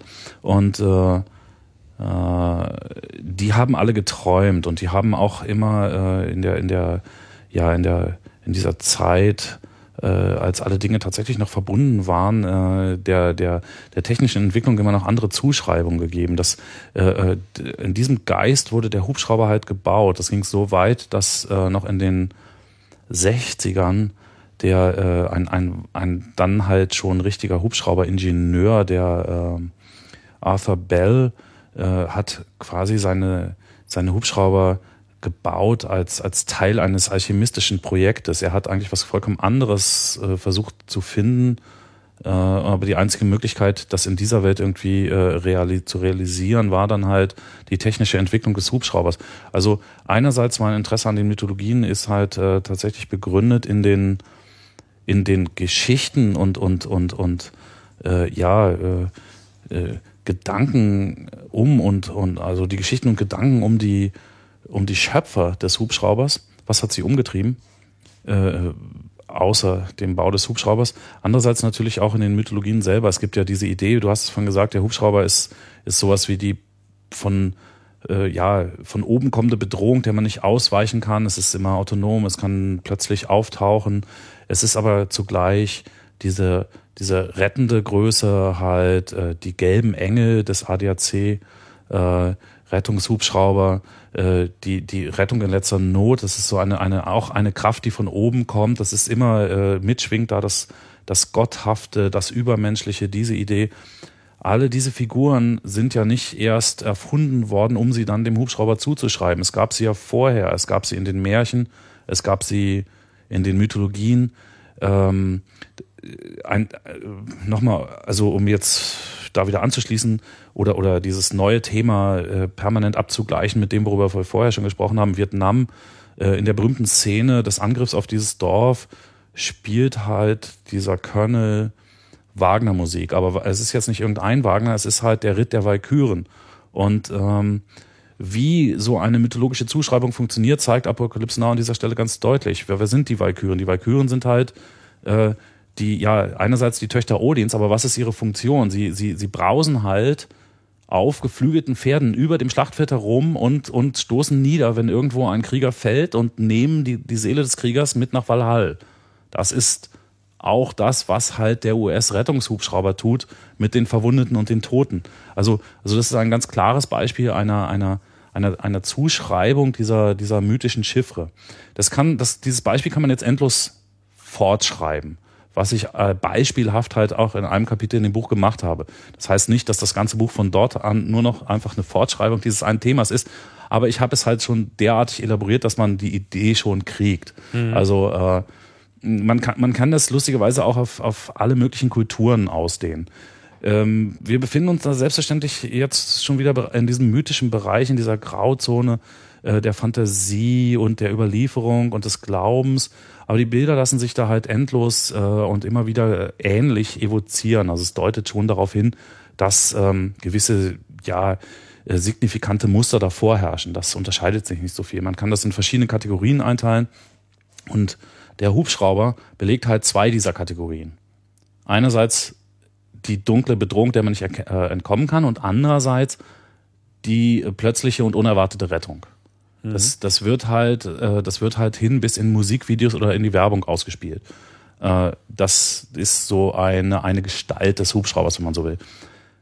In, ich stelle natürlich auch, sonst wäre es ja auch langweilig, äh, mit dem Buch eine These auf, ähm, dass sozusagen als das dritte Etwas, als das, was nur entstehen kann, wenn die wieder, äh, wieder Gegensätze zusammengehen, womit wir wieder bei der Erratik wären äh, wenn aus dieser totalen Bedrohung oder ähm, der Idee der plötzlichen Rettung, wenn das äh, paradox zusammengeht, dann entsteht daraus etwas, was, wenn wir uns äh, auf dieser mythologischen Ebene weiter bewegen wollen, äh, etwas Drittes wird, nämlich die Freiheit.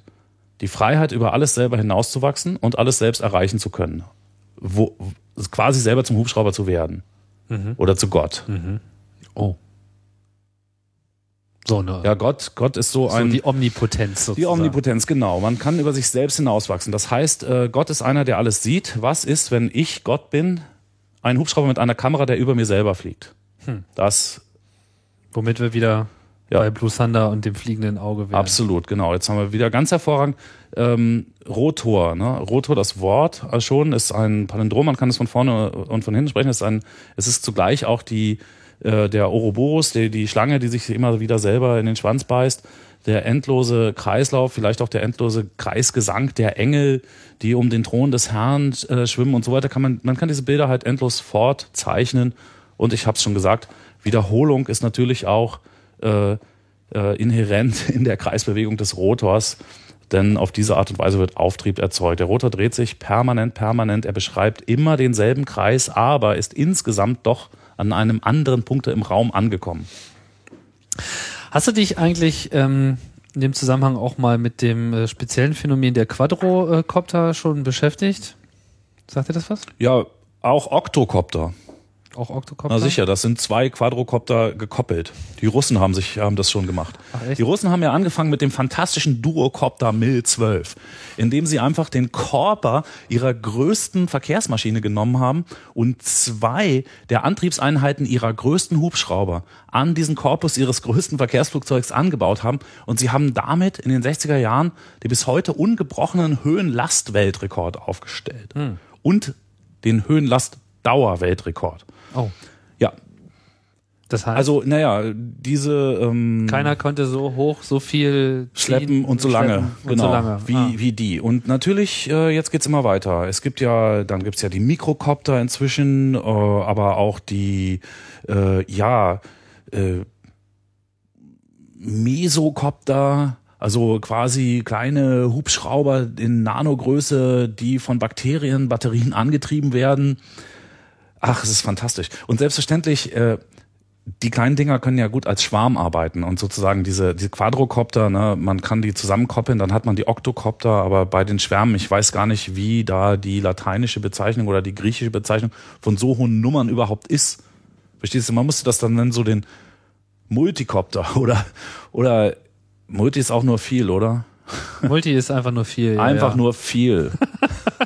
Ja, das ist ja auch so ein bisschen die russische Methode irgendwie so. Der, genau. der, der, der, im amerikanischen Ingenieurswesen konnten sie vor allem immer so viel entgegensetzen. Sie bauten immer alles irgendwie in verdammt groß, die Genau. großen Transportmaschinen. Was? Diese Hubschrauber mit diesen zwei Rotoren vorne und hinten, das ist ja diese komische gebogene Wurst, nicht? Äh, Ja, fliegende eigentlich so- Banane, was? Ja, aber warum ist denn der überhaupt so komisch geknickt? Hat das- Ach so, damit der eine Ja, höher damit ist der eine höher ist als der andere, genau. Okay. Das heißt, die überlappen sich eigentlich. Die überlappen sich. Es gibt aber auch Intermeshing. Also wir sind jetzt auch, siehst du, wir sind immer noch auf der, auf der gleichen Kreisbahn. Wir sind wieder zurück zu dem Design, wo wir vorhin waren. Ja, ja, wir drehen uns die Das ganze Zeit im wir Kreis. drehen aber uns im das, Kreis. Dafür Fantastisch. sind wir ja auch hier. Und die drehen uns immer schneller und immer schneller und steigen immer höher und immer höher. Jedenfalls, ähm, ja, Intermeshing, das ist ganz interessant. Ähm, das ist, die, die, die verschränken sich tatsächlich beim Drehen. Da sind also nicht die, da ist die Kreisbahn, die eine Kreisbahn nicht über oder unter der anderen angeordnet, Sondern die Dinger sind so perfekt Dinger sind so synchronisiert. perfekt synchronisiert, dass sie sich halt äh, drehen. Das ist also Wie Zahnräder. Ist, wie Zahnräder, genau. Und äh, die äh, sind auch sehr, sehr effektiv. Also das ist mit das effektivste System, was man zum Beispiel äh, im Gebirge einsetzen kann. Also Ach, warum? ja, das hat äh, was mit den mit mit dem Effizienzkoeffizienten zu tun. Also die verbrauchen so, weil ja sozusagen ab derselben Ja. Stelle Druck nach unten machen und sich nicht überlappen an die, der genau, Stelle. die, Der die eine nehmen sich erstens gegenseitig, der, die nehmen sich gegenseitig kaum was weg, äh, wirken im Gegenteil doppelt auf einen Punkt und können natürlich, äh, weil sie, weil sie das können, äh, halt auch effizient von so einer Maschine angetrieben werden Mhm. und sind dadurch in Höhenlagen, wo ja weniger Sauerstoff ist, auch leistungsstärker. Ah, verstehe. Das Deswegen also sind verschiedene Faktoren, die da äh, sind wieder bei den Rettern. Ja, genau. Es ist ja nicht nur so, dass die da oben äh, quasi in die Luft gesprengte Kühe aus der Schlucht ziehen oder oder äh, das, die, den, den gefällten Hochwald zu Tal transportieren. Nein, sie retten ja auch die von der Lawine verschütteten Snowboarder, die auf den Hängen snowboarden, wo früher diese Wälder gestanden haben. Oh weia. Ähm, wo ist denn so, also hast du, hast du so ein bisschen im Blick, was, was so derzeit die, die technische Entwicklung im Hubschrauberbereich, worauf sie sich eigentlich am meisten konzentrieren? Äh, das ist interessant. Ähm, darüber möchte ich sehr gerne sprechen. Dann Es ist, ähm, äh, weil es ist sozusagen in der Erratik, die ja auch äh, sich mit Abweichung und Fehlentwicklung beschäftigt, ähm, ein, ja, es ist fantastisch. Es ist nicht nur so, dass äh, es in die, äh, in die Helikopterforschung als, als erratischer Hauptforschung fällt. Nein, es ist eine tatsächliche Fehlentwicklung oder sogar zwei. Ähm, die Russen haben eigentlich alles, was sie im Kalten Krieg äh, entwickelt haben, bis heute fortentwickeln und ganz anständig vermarkten können. Also äh, diese die, die Polen, diese, diese leichten oder mittelschweren Hubschrauber, das, das ist alles, äh, das sind alles grundsätzliche Designs aus den 60er Jahren. Die Amis haben, äh, weil sie mehr Geld hatten und halt auch einfach vorne sein wollten, ständig, äh, äh, also versucht, man muss grundsätzlich sagen, dass alle Designs schon bekannt sind, teilweise schon seit dem 18. Jahrhundert. Äh, die werden aber nach und nach versucht zu realisieren. Und äh, in den letzten 15 Jahren haben die Amis halt äh, einerseits das Kipprotorsystem versucht zu perfektionieren. Das ist, wie gesagt, es ist schon sehr alt. Es stammt äh, schon aus der vortechnischen Zeit eigentlich. Ähm, Das ist dieser sogenannte Osprey. Das heißt, man hat zwei starke Motoren am Ende an den Enden der Flüge, die samt den Rotoren gekippt werden. Also sie können so gekippt werden. Dann heißt das? Osprey? Äh, Osprey, Osprey, das ist ähm, Weißkopf-Seeadler, wer das nachschlagen möchte. Das ist so. ähm, so das Wappentier der, Ja, ja. der Amerikaner, irgendwie US-Amerikaner.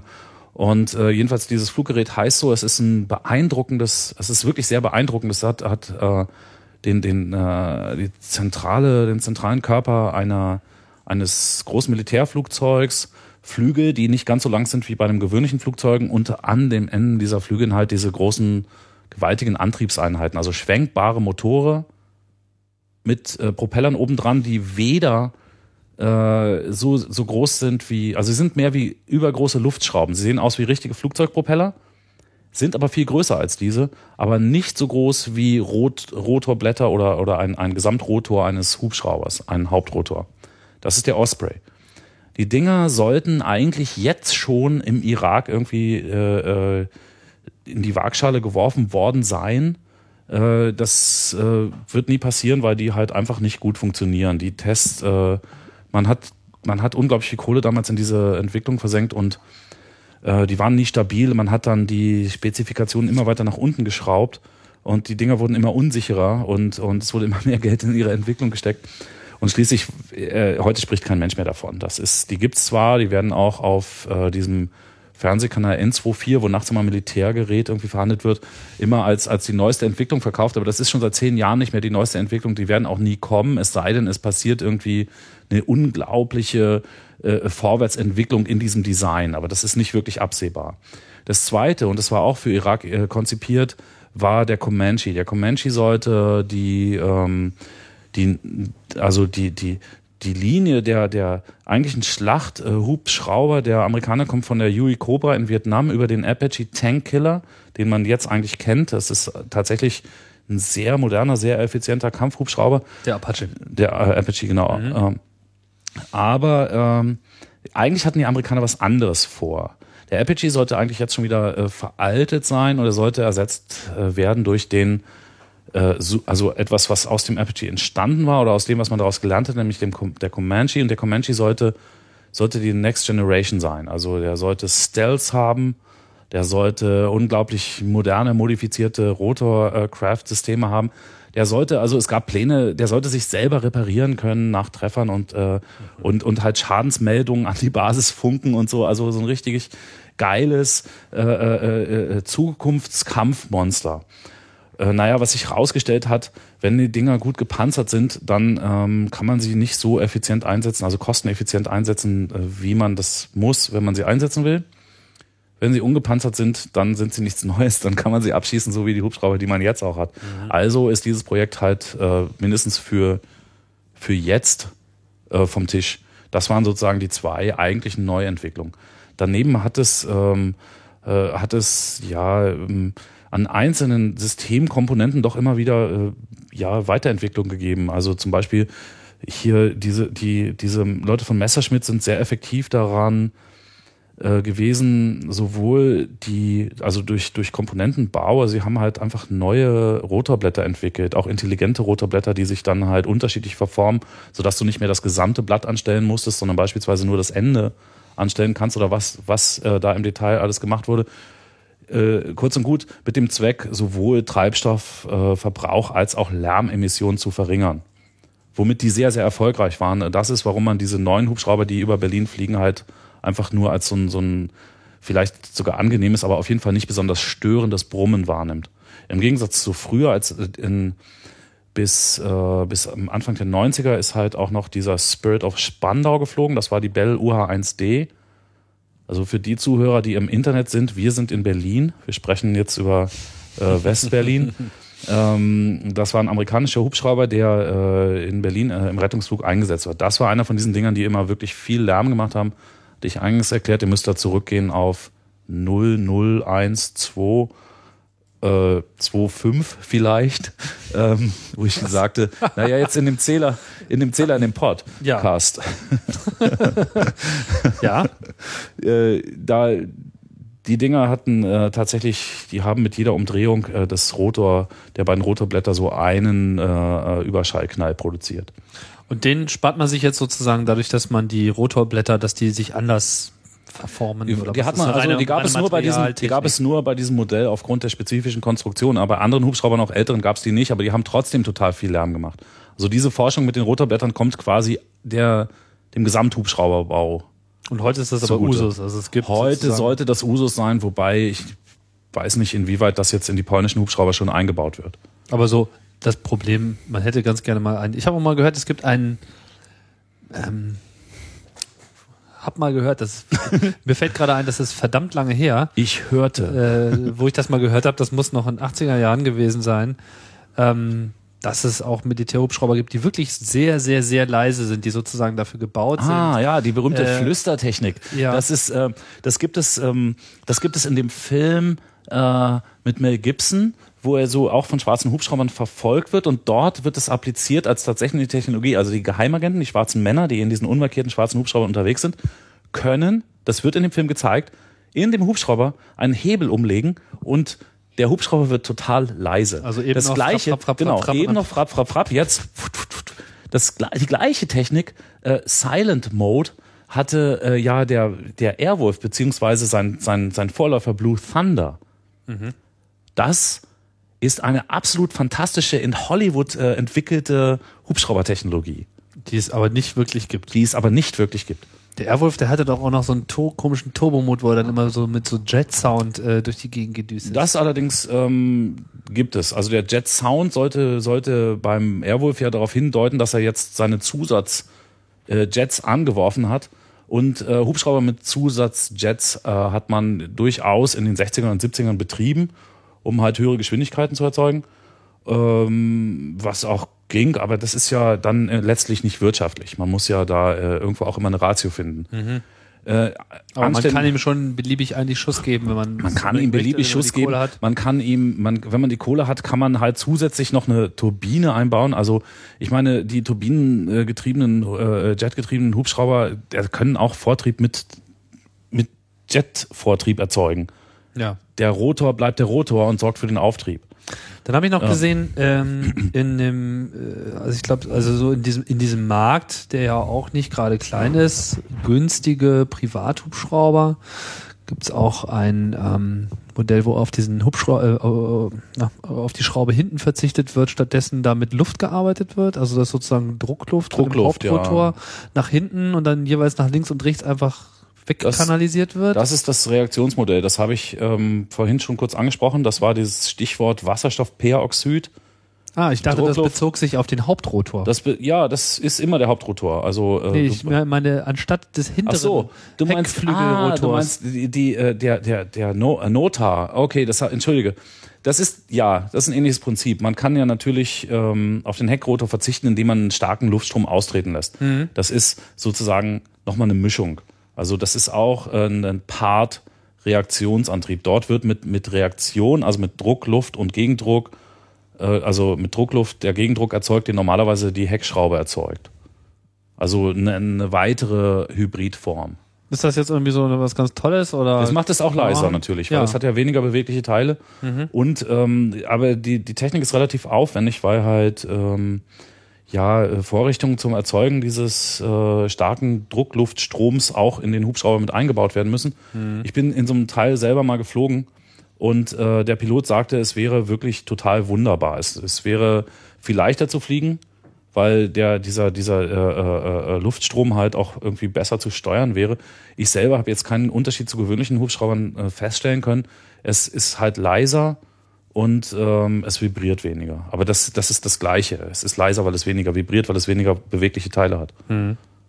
Und dann ist mir vor ein paar Tagen auch noch so ein Video äh, wieder mal im Netz, ähm, du weißt schon, dieses Internet, äh, über den Weg gelaufen, wo so ein Mann in so einer, ja, in so einem, einfach nur so eine, unten so eine, so eine, so eine Haltegriffstange, zwei Stück hatte, die so, wie so eine Antenne so links und rechts rausgehen und unten noch so ein, äh, ja, so ein Bügel, auf den er sich draufsetzen konnte. Das war sozusagen alles. Also einfach Ja. nur links und rechts ein Haltegriff, wie so ein Flugdrachen im Prinzip. Und er konnte sich dann draufsetzen. Darüber hatte er so zwei gegeneinander Ja. rotierende Rotoren und das war alles. Und damit äh, konnte er fliegen. Das Ja. war nicht besonders elegant. Das war mehr so eine Tech-Demonstration, wenn ich es richtig gesehen habe, aber es flog. Ohne dass er jetzt noch so einen Gegen- ähm, Rotor Das, äh, hatte. das- Den spart du man sich, wenn es- man zwei hat? Äh, den spart man sich, wenn man zwei hat. Genau. Ah. Und ist das irgendwie eine viable Geschichte, dass wir demnächst alle so unseren Rucksack-Mini-Rotor zum Ausklappen, so wie Gamma damals irgendwie bei Mickey Mouse, kennst du den eigentlich? Äh, kennst du die- bestimmt auch, oder? Der immer den kompletten Hubschrauber Die, irgendwie aus genau. seiner Schürze zog. Das ist äh, auf jeden Fall, ähm, das, also, das ist ja das gleiche wie Basejumping. Wenn jetzt demnächst äh, die Basejumper anfangen, nicht äh, mit einem Schirm äh, vom höchsten Gebäude der Welt runterzuspringen, sondern halt mit einem Rucksack, äh, äh, Fahrtwind angetriebenen Rotor, Umschnallgerät oder Umschnallrotor, dann wird genau das passieren, was du jetzt gesagt hast. Dann wäre das halt schon mal das Modell des Individualhubschraubers. Ob das dann jeder macht, äh, ist, darf bezweifelt werden. Nicht jeder schneidet sich so ein Ding um und springt vom höchsten Gebäude der Welt. Ähm, der, äh, der eigentliche Individualhubschrauber ist halt auch ein Versprechen, das, äh, ja, keine Ahnung, seit, im Endeffekt seit dem 15. Jahrhundert, seit Leonardo da Vinci auf dem Tisch ist. Es wird äh, lange hat es dann äh, niemanden äh, interessiert. In dem Moment, wo ähm, äh, oder, oder wurde halt in den Bereich der Mythologie wieder verbannt. Das, das ist ja wieder das Gleiche, der Individualflug. Ich meine, die Hexe, die sich äh, am Blocksberg auf dem Besen schwingt und damit losfliegt, das ist ja schon der Individualhubschrauber. Es ist halt jetzt ein anderes System, aber im Prinzip geht es äh, hier um genau die gleichen Sachen. Tatsächlich will der Mensch fliegen, aber er hat keine Flügel, also was macht er? Er denkt, er träumt vom Individualflug. Das schlägt sich nieder in Schokoladenbildchen, also oder hier so Zigarettensammelbildchen, wo dann in Berlin von 1912 äh, ähm, mit Flügeln ausgestattete Polizisten mit Flügeln ausgestattete Schokoladendiebe jagen. Und ähm, äh, das wurde, das wurde von von Burroughs äh, äh, schon äh, ja polemisch äh, gegen die Maschine verwendet, als er sagte, wo sind denn die Individualhubschrauber, die ihr uns versprochen habt? Und ähm, in, in äh, äh, also medial wird es halt begleitet auch zum Beispiel von ähm, ja von der gesamten äh, Presse. Man kann da halt gar keine Unterschiede mehr machen zwischen Regenbogenpresse oder Yellow Press und den sogenannten seriösen Blättern. Ähm, in der Regenbogenpresse ist es immer eine halbe Seite mit aufwendigen Zeichnungen und einer schönen Frau, die dann halt irgendein Modell präsentiert. Und äh, in der in der seriöseren Presse ist es halt so unter äh, aus aller Welt oder ferner liefen, haha, hier ist das nächste Modell des Individualhubschraubers. Dann kostet es ähm, vor der Währungsumstellung äh, 65.000 Mark und dann zwei Jahre später ist schon wieder ein neues Modell des Individualhubschraubers auf dem Markt, was dann so leicht zu bedienen wie ein Mofa ist und dann 35.000 Euro kostet. Oder manchmal ist es teurer, wenn es eine geschlossene Kabine hat und so weiter. Und äh, ja, man. Vielleicht ja, dann doch eher der Jetpack die, irgendwie im genau. Rucksack. und all es nicht. das, also all diese Sachen, wirklich äh, bis in äh, die kleinste äh, denkbare Verästelung sind halt untersucht und in diesem Buch äh, niedergeschlagen. Hm. In äh, verschiedene, verschiedene äh, Wege der Analyse oder verschiedene Richtungen, äh, äh, die, die unterschiedliche äh, Thesen nehmen, habe ich jetzt mal äh, kurz angerissen. Aber es ist alles natürlich dort bei weitem äh, äh, fundierter dargestellt, als ich das jetzt in dieser Zeit hier und ad hoc Ja, unsere Zeit läuft auch ein bisschen aus. aus dem Nähkästchen. Ähm, jetzt würde ich aber doch ganz gerne noch mal wissen, was ist denn dein Lieblingshubschrauber? Hast du sowas? Ja, ich schätze, ich habe sowas, aber darüber möchte ich jetzt hier im Internet nicht sprechen. Oh Gott, Das ist war doch- eine zu private Frage. Das ist doch, das ist doch ziemlich privat. Okay, dann frage ich anders. Was sind, was sind denn so die, die prägendsten Hubschraubermodelle, ähm, die sich also prägen im Sinne von, die jetzt vielleicht die Menschheit oder, oder das Kulturphänomen Hubschrauber am meisten geprägt hat? Also wir hatten schon das Modell aus dem äh, Vietnamkrieg. Was war das nochmal gleich? Äh, dieser Bell, Bell Huey kann man den so, das ist Bell Huey. Huey. Okay. Huey. Dann gibt's ähm, den auch schon äh, erwähnten Apache äh, Militärhubschrauber, der so ein bisschen so der Inbegriff des, des Militärhubschraubers heutzutage irgendwie ist. Also natürlich sind vor allem dann die Militärhubschrauber so ein Ding. Dann halt die berühmten Hubschrauber aus ja, aus, aus Fernsehserien, das ist ja irgendwie äh, sehr prägend. Wir hatten schon den Airwolf, wir hatten das fliegende Auge. Das waren unterschiedliche äh, Modelle. Interessant könnte man vielleicht noch äh, den, den ähm, äh, Clint Eastwood-Film Der Wolf hetzt die Meute. Äh, das ist, ich weiß jetzt den englischen Titel nicht, man kann da mal äh, vielleicht selber im Internet nachschauen. Im schon dabei. sogenannten Internet. Ähm, Internet. Der Wolf hetzt die Meute, da gibt es eine ganz äh, entscheidende Szene. Also ähm, Clint Eastwood wird verfolgt von einem Hubschrauber mit Ganoven drin und äh, kann sich schließlich in die Wüste retten und der Hubschrauber verfängt sich in so Überlandleitungen und stürzt ab, geht also geht in einem Feuerball auf und fällt zu Boden. Während diese Szene beobachtet Clint Eastwood mit seiner Blondine äh, hinten auf dem Motorrad. Das Motorrad ist so ein besonders natürlich amerikanisches Motorrad, was man im allgemeinen Sprachgebrauch so Chopper nennt. Mhm. Chopper Baby. Wo, äh, genau. Und worauf ich jetzt hinaus will, ist natürlich die ähm, die Doppelbedeutung des Wortes Chopper. Sagt immer, äh, im, im, im US- oder im englischen Slang nennt man ja den Hubschrauber einen Chopper. Mhm, da kommt der Chopper. Äh, und natürlich nennt man aber auch dieses Motorrad-Chopper. Ich hatte vorher schon mal, es gibt, es gibt diese ähm, äh, Tightrope heißt übrigens der Film auf Englisch. Tightrope. Der Wolf hetzt die Meute. Ja, ja, das war so die Äh, Zeit, wo Tight- genau. Übersetzungen keinen Genau. Sinn gemacht haben. Tightrope mit Clint Eastwood. Ähm, und äh, es gibt ja zum Beispiel über diesen Begriff, ich habe es vorhin kurz gesagt, gelber Engel. Ja. Da gibt es ja auch, die ursprünglichen gelben Engel waren ja Motorradfahrer.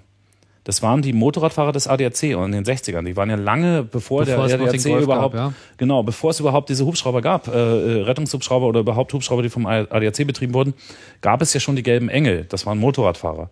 Jetzt ist diese gelbe Engel-Zuschreibung ja äh, sozusagen, erstens gibt es diese Motorradfahrer nicht mehr, weil die alle in so Kombis unterwegs sind.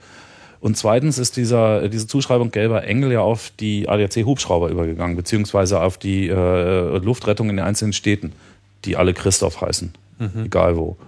Ja, Äh, stimmt. und ähm, diese, diese Bezüglichkeit, Chopper, Chopper, gibt es nochmal in, in dem Begriff des Choppers als Motorrad und des Choppers als Hubschrauber. Allerdings äh, ist das jetzt nur, äh, man kann nicht wirklich was daraus lernen, man kann es so halt nur als, als Einfach so Denkfigur, nehmen, wie es ist. genau, als Denkfigur äh, hinnehmen.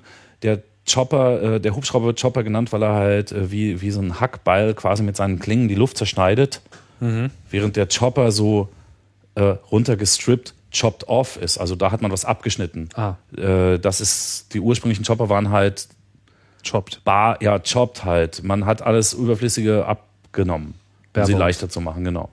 Das ist jetzt nochmal sozusagen äh, diese Art von Mandy-Information für unsere Internetzuhörer. Ja, das ist, äh, das ist das, worum es geht. Ich meine, mit technischen Details, da kann man sich ja irgendwie auch mal zulesen, aber die kulturellen Aspekte sind gut. Dafür gucke ich nochmal, ob mir noch ein paar andere Hubschrauber einfallen. Mir fällt noch ein, der Hubschrauber, der äh, zum Einsatz kam in der großartigen amerikanischen Fernsehserie Magnum.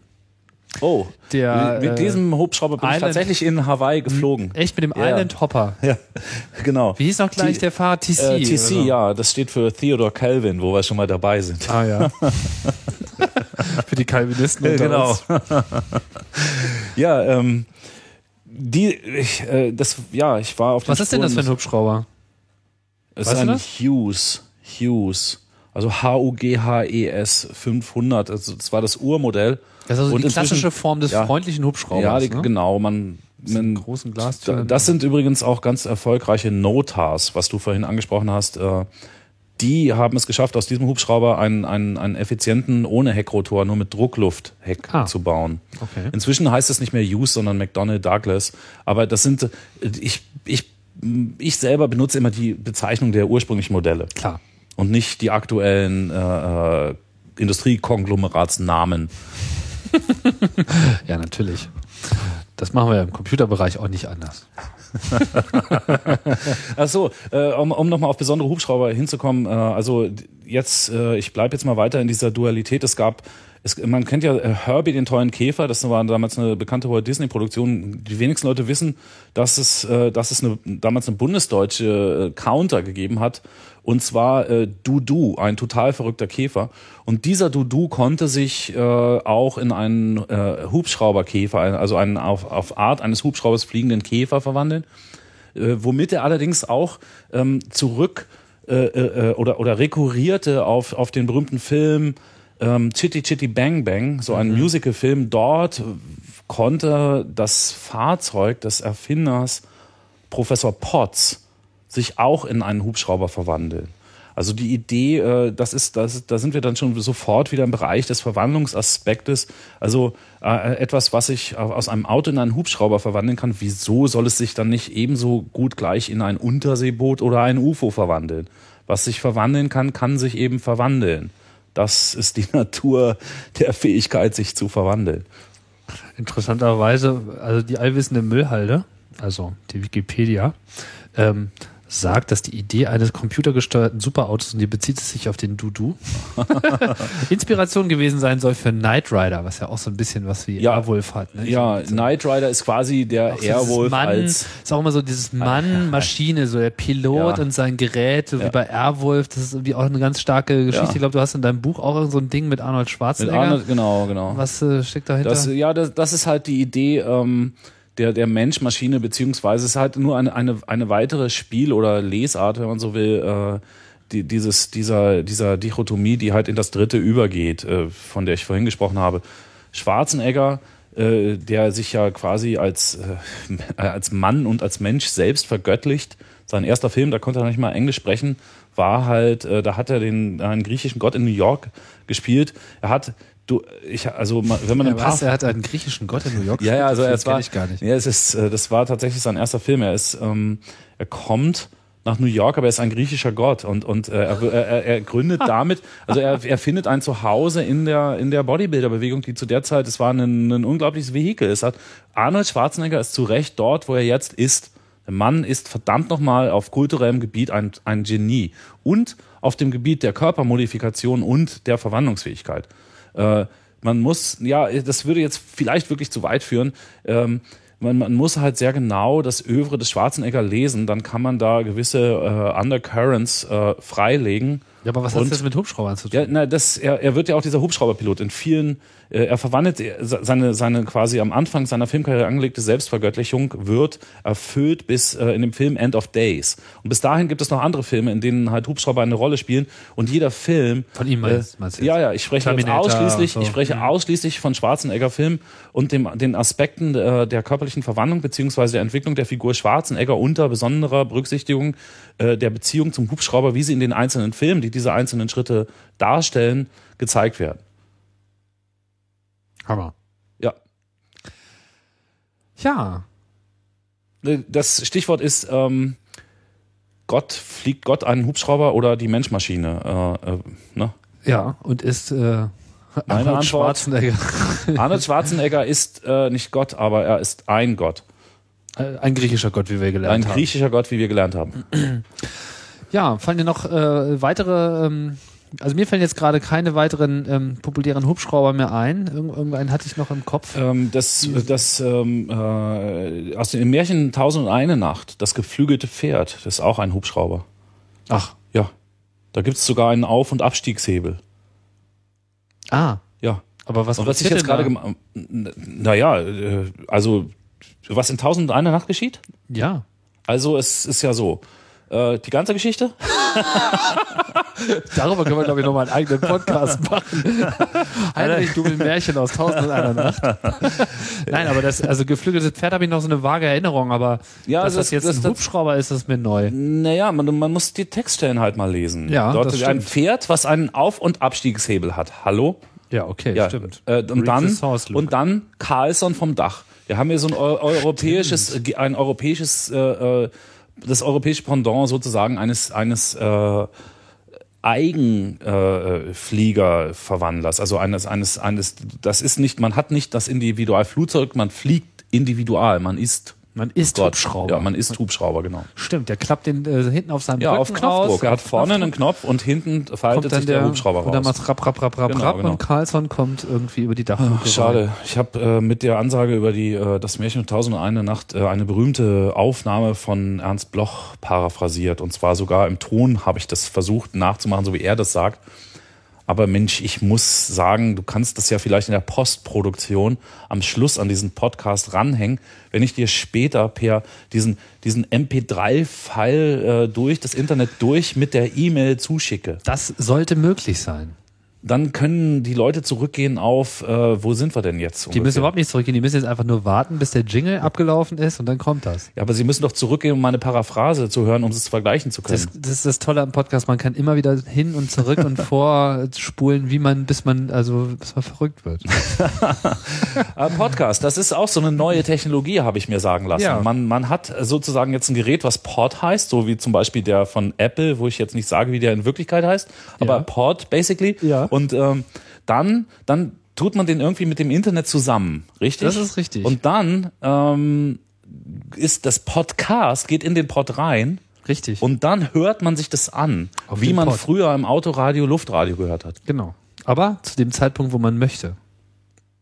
Weil es ja aufgenommen ist. Und man kann Pause drücken. Ja, ja, ja. Ja. Und wenn ich sage, irgendwie komplizierter Begriff, dann drückt der erfahrene Podcast-Hörer jetzt auf die Pause-Taste und in diesem Moment, wo ich weiterrede, ja, sind schon wieder zwei Minuten vergangen und er weiß schon alles darüber. Weil das Internet es ihm gesagt hat. Ja, weil das Internet ihm und das Internet Ah. äh, bietet ja, wie wir wissen, die Wahrheit. Also Tja. zumindest eine der Die möglichen. einzige Wahrheit über das Internet, die nicht stimmt, ist, dass es Internet heißt. Es heißt nämlich sogenanntes Internet. Das kann sein. Oder, wie wir bei uns am Institut sagen, das Zwedenborg. Das Zwedenborg? Das Zwedenborg mit ZV. Ach, das Zwedenborg. Ist das jetzt nur so ein aus der Luft gegriffener Nein. Name oder Bei- gibt's da jetzt auch wieder so eine ausführliche Bei Geschichte zu? uns am Institut heißt das sogenannte Internet Zwedenborg. Gut. Sollen wir das jetzt einfach so für sich stehen lassen oder muss Ah, ich das du, jetzt noch kannst ja, hinterfragen? du kannst ja deine Internetfreunde bitten, einen Wikipedia-Eintrag zu machen. das ist natürlich wahr. Okay, dann würde ich sagen, dabei belassen wir es mal. Heinrich, Rosa, wir haben es äh, im Kasten. Das war Chaos Radio Express Nummer 74, was sich ausführlich mit dem ähm, kulturellen Phänomen des Hubschraubers und weniger de, äh, dem technischen Phänomen damit beschäftigt hat. Das war auch Sinn äh, der Sache. Vielen Dank für die Teilnahme und ich hoffe, es hat euch gefallen. Ähm, ja, das war's. Und äh, wie immer findet ihr ausführliche Links und da werden dieses Mal einige zusammengekommen sein. Sage ich mal jetzt schon der, der Zukunft sozusagen vorausgreifend. Ja, äh, äh, die finden sich unter chaosradio.ccc www.chaosradio.de auf unserem Chaosradio-Portal und natürlich auch in den Lyrics dieses MP3-Datei. Und was möchtest du mir mit den äh, Zeichen sagen? Du kannst auch einfach die Wahrheit sagen. Ich wollte noch sagen, danke Tim. Bitteschön. Und schönen guten Abend, Internet. Okay, dann verabschiede ich mich auch. Das war's bei Chaos Radio Express. Ah ja, und ihr müsst natürlich auch unbedingt wieder Feedback schicken, entweder auf unserem Blog, blog chaosradio.ccc.de ähm, oder ihr schickt uns eine E-Mail, chaosradio.ccc.de. Jetzt habe ich es gesagt, ihr wisst ja, wo ihr uns findet und ich hoffe, ihr bleibt uns treu. Bis zum nächsten Mal bei Chaos Radio Express.